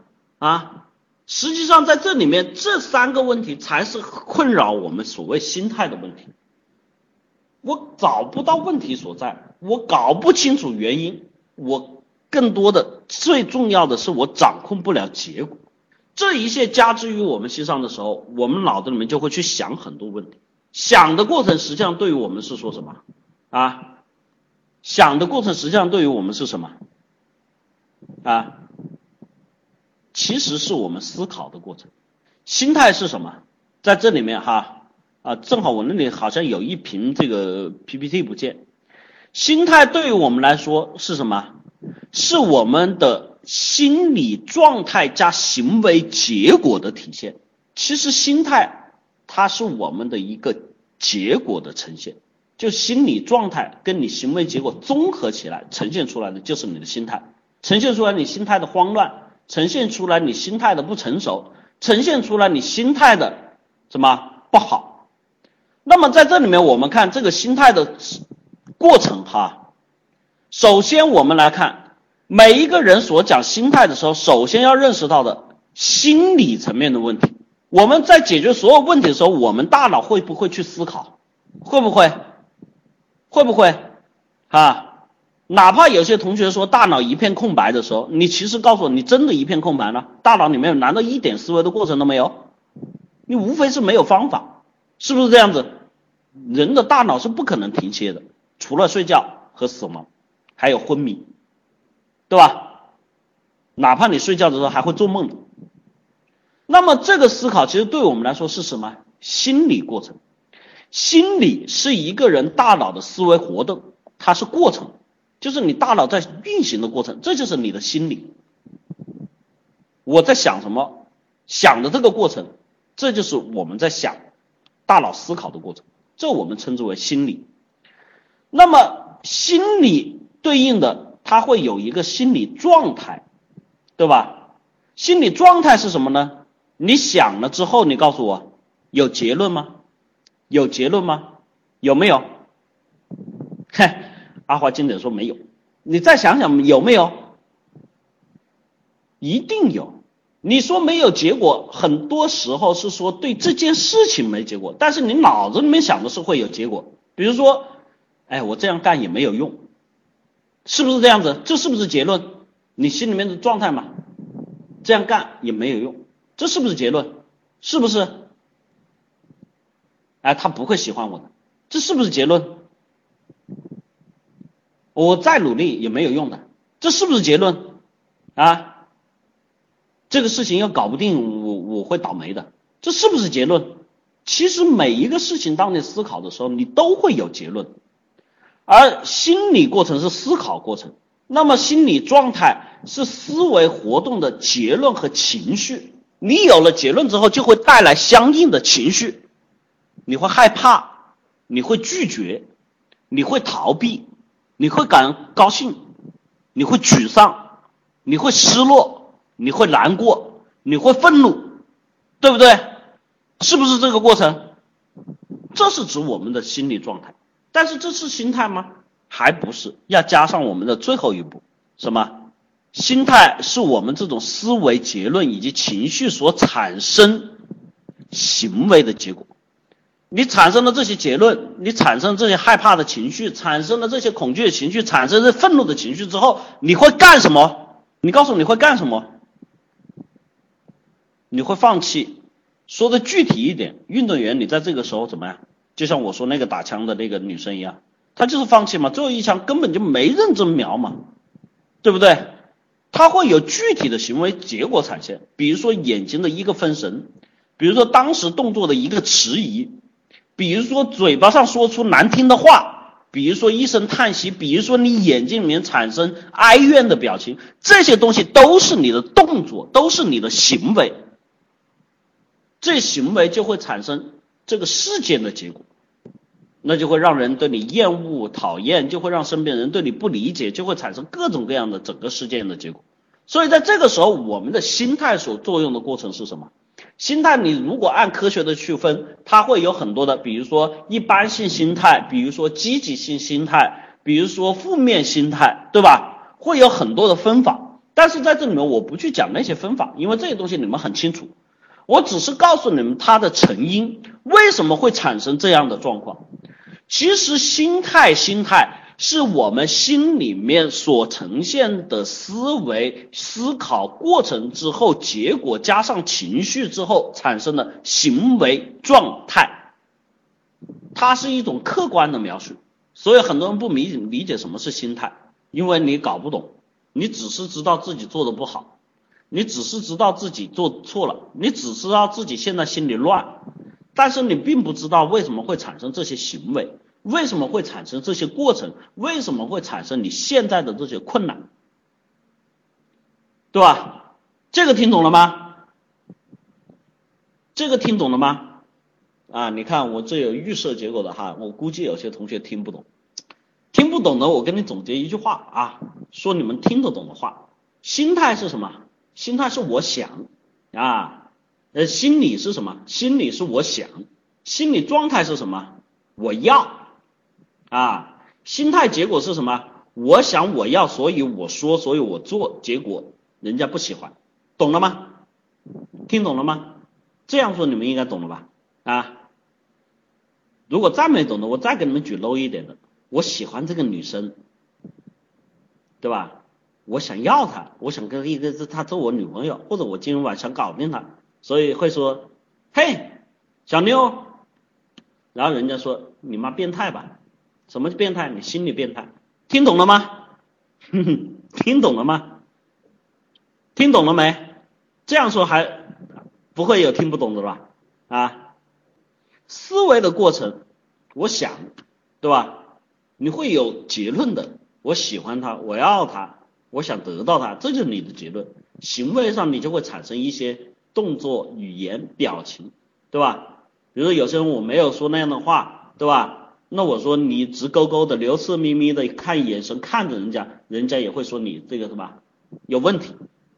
所以这一系列实际上对于我们来说，它涉及到的既有心理层面的问题，又有你思维意识层面的问题，又有你行为结果的问题。所以心理状态，我们说的心态，其实对于我们来说，它是一个非常复杂的过程。它呈现出来的是一个结果，所以很多同学说我去调整，其实你为什么调整不了？其实你为什么调整不了？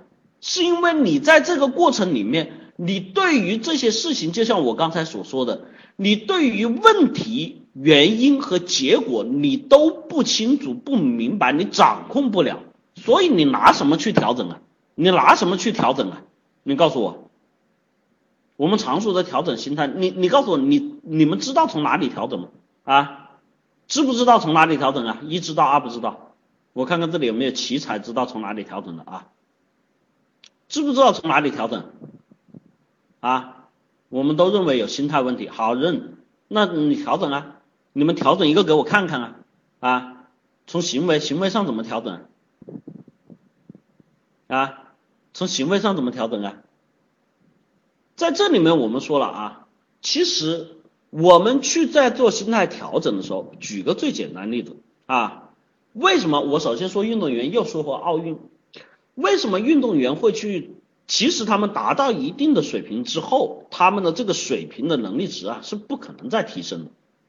但为什么他们要去进行大剂量的、大强度的、高能量的训练？为什么啊？为什么？啊，有人说信心，这是对的；有人说习惯，这也是对的；有人说保持状态，这也是对的。其实，在这里面，通过大量的行为训练，他能够去学会，比如说有一些优秀运动员，他能够去学会，其实在我脑袋里面，哪些事情对我现在的成绩是有利的，哪些事情对我成绩是不利的，我要去学会排除这些干扰。其实大剂量训练除了我们在记忆、肌肉、记忆细胞里面去强化这个神经元的传递之外，更多的是让这些运动员去去除对他们不利的这些因素啊。当然你会说技术动作这些东西有用，那有用，但是那些东西其实对于他们来说不是要长期很大时间的去改变的一个结果。我们可以看到有很多优秀运动员，比如说奥运会的规则变了。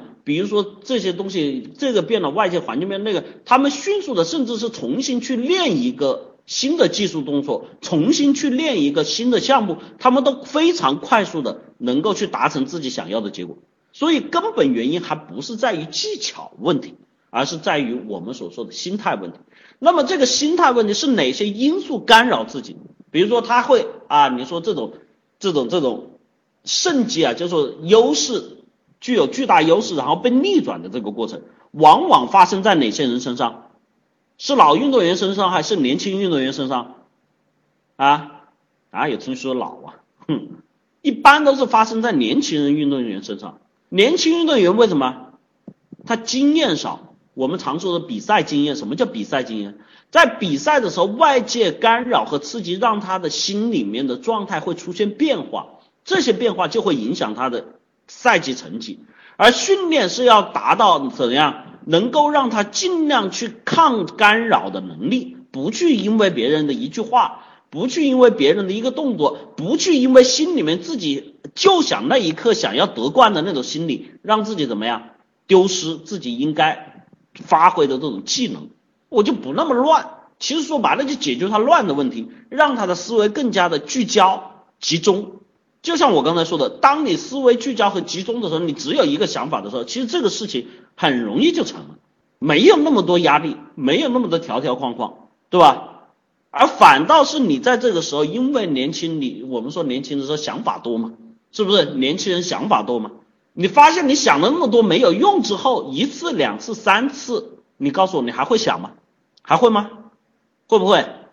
是个人都不会，对吧？这就是等于这一块干能力他练出来了，这个事情他已经把它怎么样？哎，给去除了。所以这就是我们说心态对于我们施加作用力的影响的原因。那么如何去改变？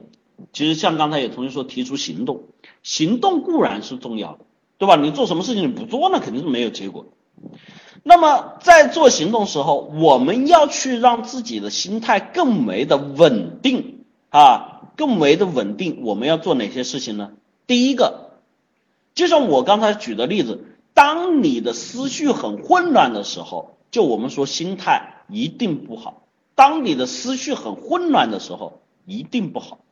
在这个时候，我们要首先建立的是有序的思维方式。就我们常见的那些所谓叫心态好，我们见到有一些叫比赛型选手，对吧？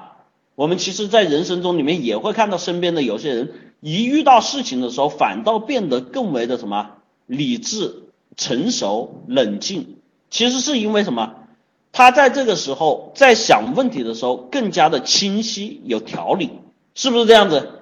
你只有这种情况下，你才会不乱嘛，对不对？刚才我说了，你你你你自己那种心态很复杂的时候，是不是满脑子都很乱，东一下西一下？我都举个例子，你甚至会想今天晚上要吃什么，对不对？有同学笑，那有什么好笑的？这是真事儿，你真的会想啊，对不对？所以在这个时候，你要去在思维上引导的是，当然有些同学说我很难控制我不去想，有没有这个疑问？人的思维是禁锢不住的，我很难控制自己不去想，对不对？是没错，你确实很难控制自己不去想，但是如果说你在想问题的时候是有序的方式，你是可以控制的，不然别人怎么控制的？你之所以很难控制自己，是因为你杂乱无章嘛，所以你是东一下西一下，你的脑电波是按照你脑子里面的这个脑回路啊，就东放一下电，西放一下电，这里是吃的，那里是穿的，这里是得冠了，那里是失败了。但是人如果是有序的思维的时候，你会发现，我想了 A，你自然就会想到 B，对不对？我想的 A，你自然就会想到 B。什么叫控制啊？我跟你们来举一个这这例子，你们就很简单了。接下来你们每个人思维都会被我控制，你们信不信？你们信不信？啊？不信的举手，打二；不信的举手，打二。啊？接下来你们每个人思维都会被我控制，啊，打二的那些同学，你为什么打二啊？打二的同学，你为什么打二？来告诉我，你为什么不打五啊？你为什么不打八呀？这就叫思维控制，很简单。这就是思维定式。当你这个事情按照你的这个条理和顺序在走的时候，为什么你会打二？你在我的上课，你知道一是二不是，你接受了这个信息，一是老师告诉你，你不信你打二，你不就打了二了吗？这就叫思维控制，对不对？所谓思维无法控制，就是我说你不信的同学打二，你打个八，那我觉得那你就思维没被我控制。所以很多同学认为思维我们是跳跃式的，我们是无法控制自己思维，这是绝对错误的啊！我告诉你，你想想，连外人都可以对你思维做出引导和控制，难道你自己控制自己控制不了？一个很简单的实验，你们就看到了，对不对？你不会相信你自己都控制不了自己吧？啊，千万不要有调皮的同学说我控制不了自己的荒洪之力，是吧？洪荒之力啊！是不是？虽然这个东西是我在讲，但是这确实是一个非常清楚的一个思维模式，给大家看到了，对不对？这就叫思维的有序性，由一到二。如果我说了一个 A，你就会想到一个 B，这就叫思维有序性，并不是说我们思维真的是那么杂乱无章的。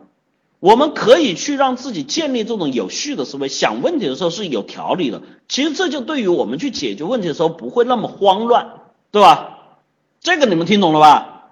也这个向你们证明了吧？啊，这个听懂了吧？这个也向你们证明了吧？你不要觉得是我控制了你思维，你我能控制，你不觉得你自己都控制不了自己？那你就有真的要去检查一下了啊。第二点，就像刚才有同学提计划性，这个也没错。你思维上面有条理的话，你在行为上面也要去提升这种计划性。因为有很多时候，我刚才说了，我们在处理这些问题的时候，我们的心态之所以乱，是因为我们对这些东西是没有预期的。我对于这些过程，我是不敢去保障的，对不对？但是实际上，我再来问一个问题：你们在生活中做过很多的事情了。当你们去有计划的做一件事情的时候，你们告诉我，你们对过程，你们那个时候是觉得完全没有把握呢，还是说觉得不敢说把握满满，但还始终有把握的？当你真的去做了一个计划，做一件事情的时候，觉得有把握的打一，觉得没把完全没把握的打二，啊，这个地方你们自己是亲身可以去体会的。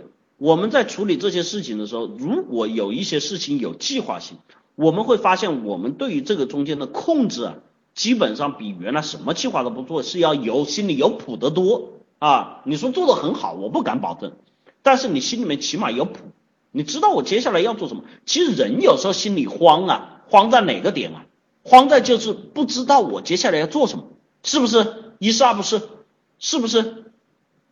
如果你有计划性，你不管，首先不说这个计划好不好。你接下来你说做这件事情，我知道我大概要做什么，对吧？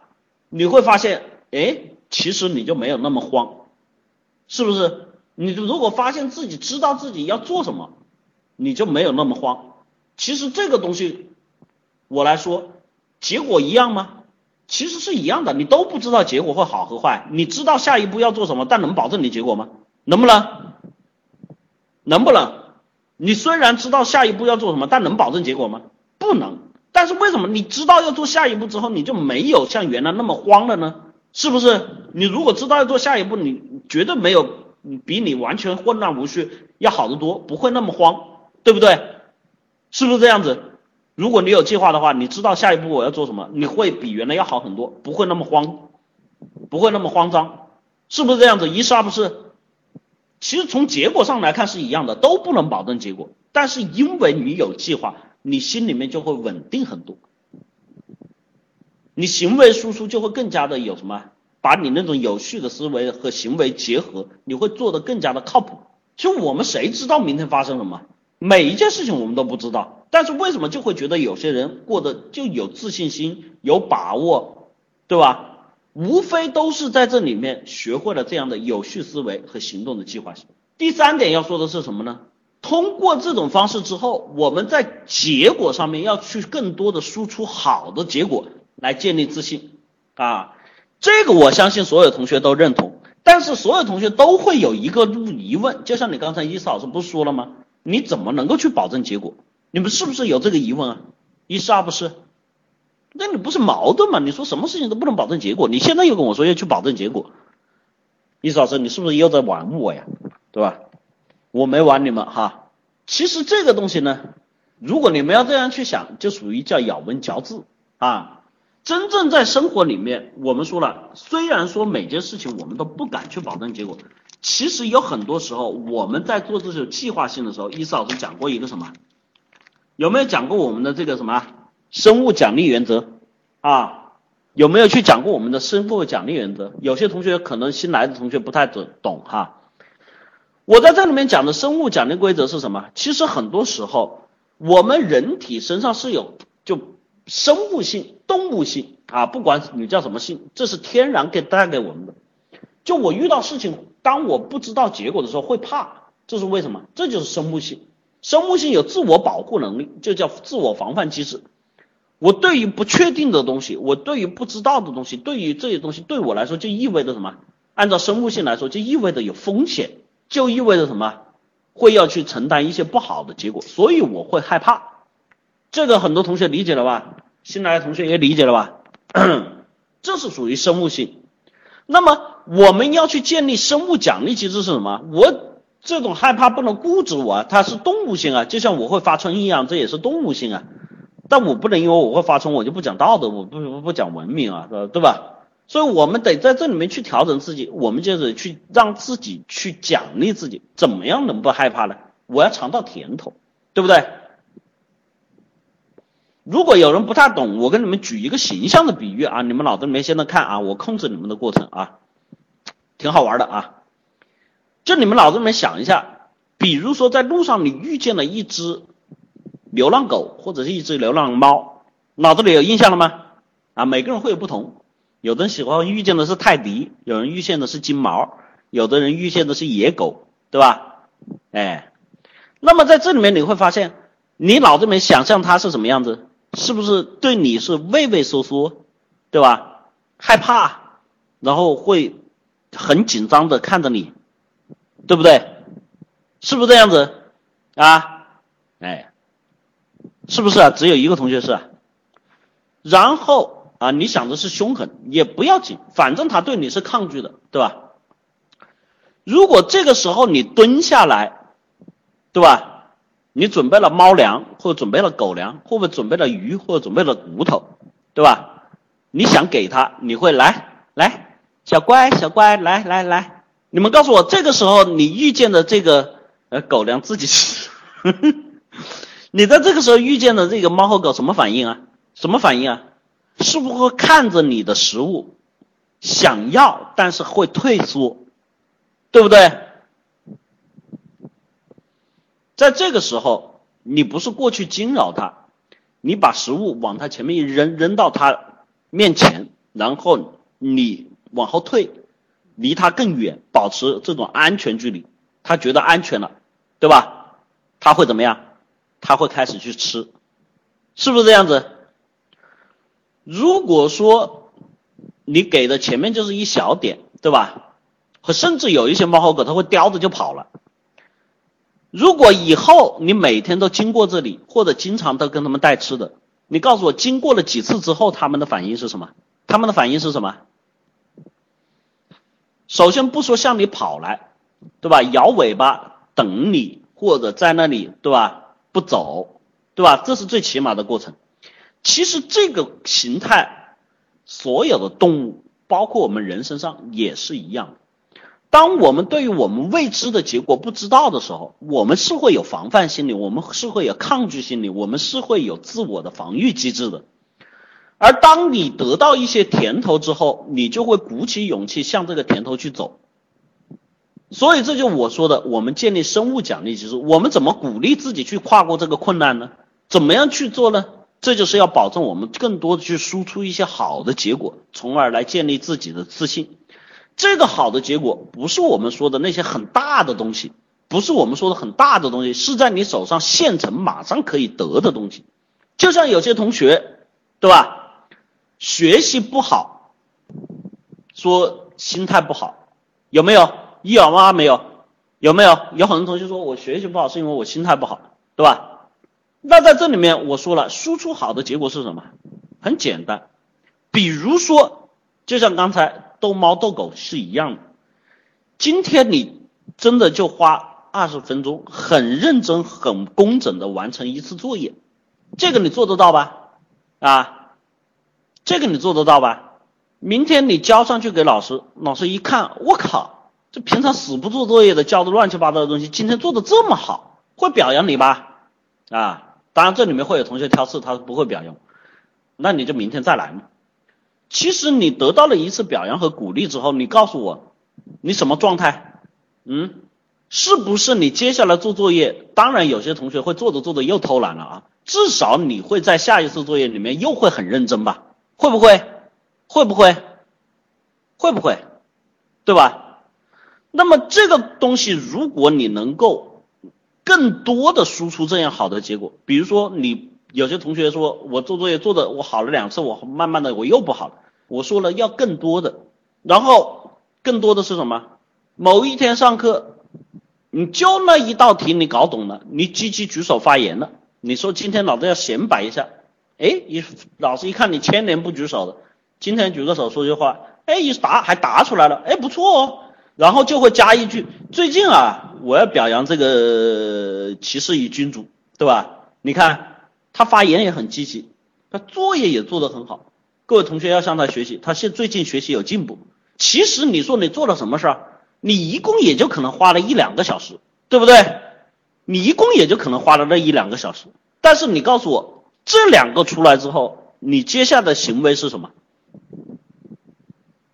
你接下来行为是什么？嗯，接下来行为是什么？告诉我。除了这里面有人故意装逼以外，其实所有人正常行为都会更加的努力的去做，对不对？然后你说这够不够啊？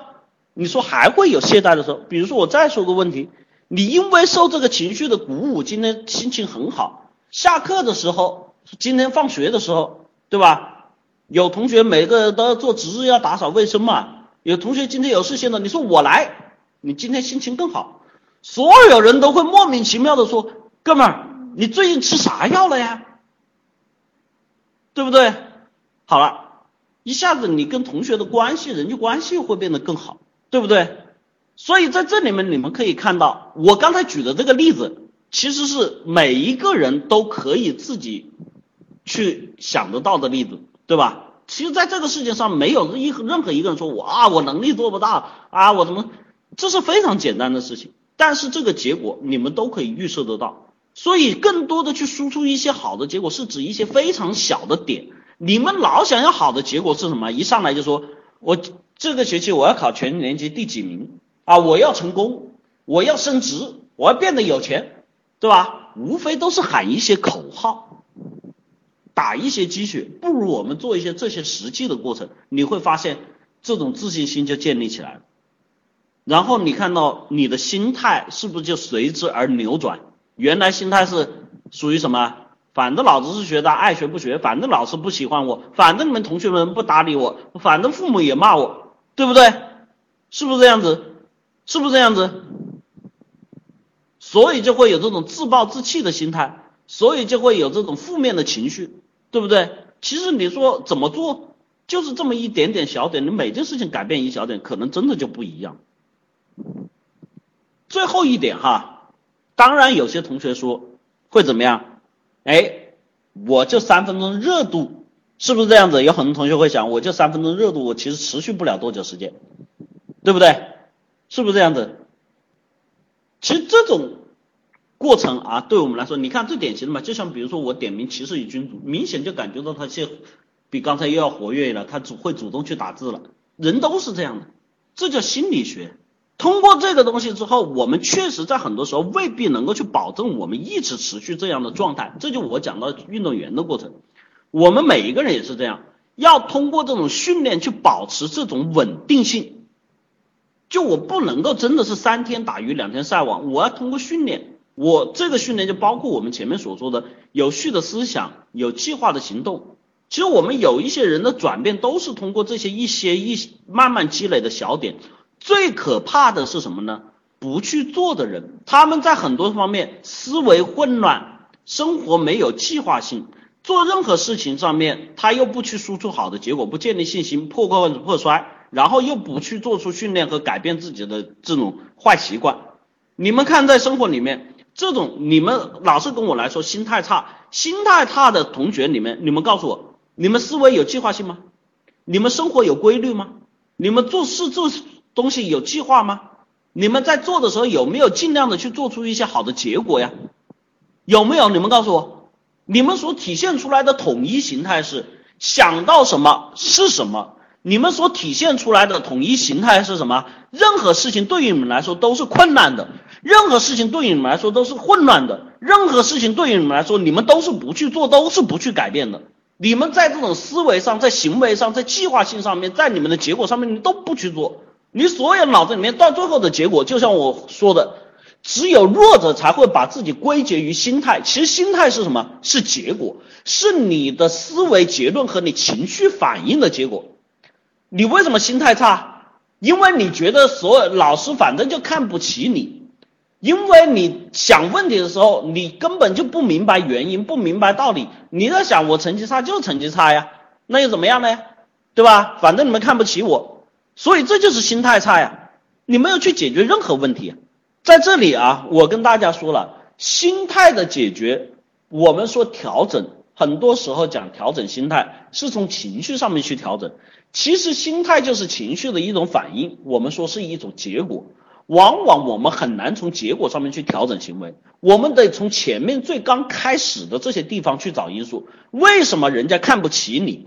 为什么人家不喜欢你？为什么人家讨厌你？为什么你顶不住压力？这些东西是因为最刚开始时候的这些原因造成的。人家看不起你做的事情不好，人家看不起你。对吧？你的抗压能力差，是因为你没有得到过好的结果，你没有喜悦感，所以你抗压能力差。你为什么说有些人遇到事情就有压力？因为在他的记忆里面都是不好的结果，是不是这样子？一是二不是？你想起来做就是这个输了怎么办？你一想起来就是人家骂我的嘴脸，你一想起来就是我被人家欺负了，你一想起来就是我做了也没有用，人家也不会认可，一是二不是？是不是这样子？所以你心态差呀，这是结果呀，因为你想的这个东西产生了这个结果，而真正你要去解决的是什么？不是去说哦做了没有结果，做了有没有结果不是你去考虑的。我说了，做了事情有没有结果是由行为带来的。就像我说的，我让你去思考，你们就去思考。你真的觉得思维是不可控的，它是可控的。你真的觉得结果是不可控的，在当时那一刻可能是不可控的。但是你把自己的行为放长来看，一个人长期按计划，一个人长期做事有这样的行为和动作的时候，他的结果是可控的，至少会增加这个概率和比率。你的成功率只有百分之十，但人家做了那么多事情，做了那么多计划，做了那么多准备，他的成功率就有百分之九十，就是这样子。你所谓的情绪，害怕、担忧、恐惧，你所谓的情绪，愤怒、难受这些东西，都是因为你没做好。所以心态上面，我们很多时候，你像运动员，其实说到底，真正强大的、霸气的运动员，你们告诉我，有逆转的可能吗？有没有？有没有？你们告诉我。有，你逆转一下那个我们的那个乒乓球运动员那个大魔王，那个女的叫什么来着？张怡宁，你逆一个给我看看，你逆一个给我看看，他可能逆转吗？你真正建立了这种强大训练，真正建立这种东西，他会有赛点吗？什么叫赛点啊？霸气强大的这个赛点是什么？张怡宁有一个口号：我永远不打十一比零。我会让你一个球，只有你们才会去弱者才会去认为啊，这个赛点压力好大啊，对吧？年轻选手的这个成长路程就是去挑战自己的这种抗压能力，年轻选手去改变自己的过程，就是当自己遇到这些困难之后，如何去克服困难。这个克服困难不是去说虚的，是说学会在那一刻。我应该把注意力放在这个球上面，我应该把注意力放在这个点上面。我现在应该调整我击球的动作，我现在应该调整我射击的动作，我现在的应该去调整我这个动作。当你达到这个境界的时候，OK，剩下的不是问题，哪还有什么心态的问题？心态是你在这一刻你在想乱七八糟的东西，心态在一刻是因为你产生了不好的结果预期，所以你产生了恐惧的问题。心态在这一刻之所以影响你的行为，是因为你脑子里面给乱了。每一个人都会有心态的问题，但是我们要说的不是让心态来去捆绑我们的生活，不是让这些坏的结果来去造铸就我们这一辈子要走过的路。我们不能在这一辈子里面每次跳在坑里面，我们不爬出来。你走的人生路上面是会有坑，没错。但是你要记住，有坑的地方，它必有平坦之路，你可以爬起来走过去啊。有那么难吗？你就愿意挡在这个坑里面，每天跟我说外面下雨，天天打雷，今天这个难受，明天那个难做，没有任何意义。调整心态的最好的方式，是从我们的什么思维。从我们有序的思维，从我们行为的计划性，从我们结果的自信心建立开始。你不然你说调心态从哪里去调啊？不然你说从调心态去哪里去调？好的教练员是怎么去训练运动员的？你们知道吗？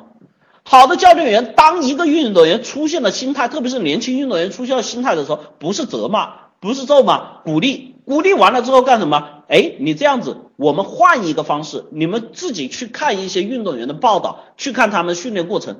他们在这个时候，教练员在干什么？跟他们降难度。首先，好的训练员在训练心态、训练员心态的时候，都是做这个事情，降难度。我跟你换一个方式，降一个难度，然后降一个档次，你再来打，你再来做，好，做好了，我们再来。绝大多数竞技类体育项目的训练都是这个过程。你以为啊？你以为是说你做错了，我再来加油？那你们觉得这要教练干什么啊？好的教练员是什么？他不是跟你去说啊，你你放心，你宽心，那只能在赛场上，因为当时没有时间，没有办法。他会是回来跟你去总结你这个技术动作是怎么样，那个技术是动作怎么样，你在做的时候这个应该怎么调整？哎，这个不行是不是？你一下子扭不过来，没关系，我们开始做一组训练，这个训练我跟你来设计如何去提升你这个技术技术动作的能力，我来跟你去设计如何在这个方向去扭转你这个技术动作能力。中国的乒乓球运动员为什么那么牛逼啊？他们在接发球上面，你知道有多少种训练吗？你们知道知道乒乓球运动员身上有多少种接发球训练吗？你们觉得是靠每天立志力出来的？正旋、反旋、上削、上切，他每天这样的动作要重复多少次啊？几千次、几万次？你难道认为他们从小六岁开始，教练哥开始跟他们培训心态呀？我们要做的事情，我想告诉大家，心态是一种结果，是我们需要通过自己的能力提升。是需要通过我们的思维提升，是需要通过我们的行为结果来去铸造的一系列的过程，让你变得更有自信，让你变得更有方法，让你变得更有序、更有章法，才能最后去保证结果可能性的增加。所以，心态对于我们来说是重要，他们在关键时候会去影响我们的行为。为什么？心态是你脑电波里面脑子所想的乱七八糟的东西。但是它毕竟是脑电波，脑电波就会去刺激你的神经元，就会去干扰你的动作，就会去扰乱你的心智，就会让你面对事情的时候做错，去挑战自己的生活。让我们从脚踏实地入手去挑战自己，而不是在这里面每天去抱怨，每天去难受，每天遇到问题不知道怎么解。我们应该去拿出自己的实际行动，让我们真的去可以变得更快、更好、更高、更强。这才是我们真正需要去做的事情。我也希望我的课程能够带领大家。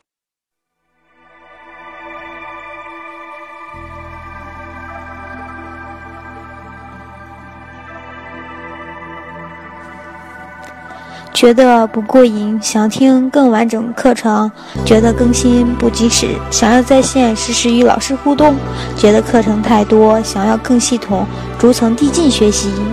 欢迎加群五幺五八六八六幺三，五幺五八六八六幺三。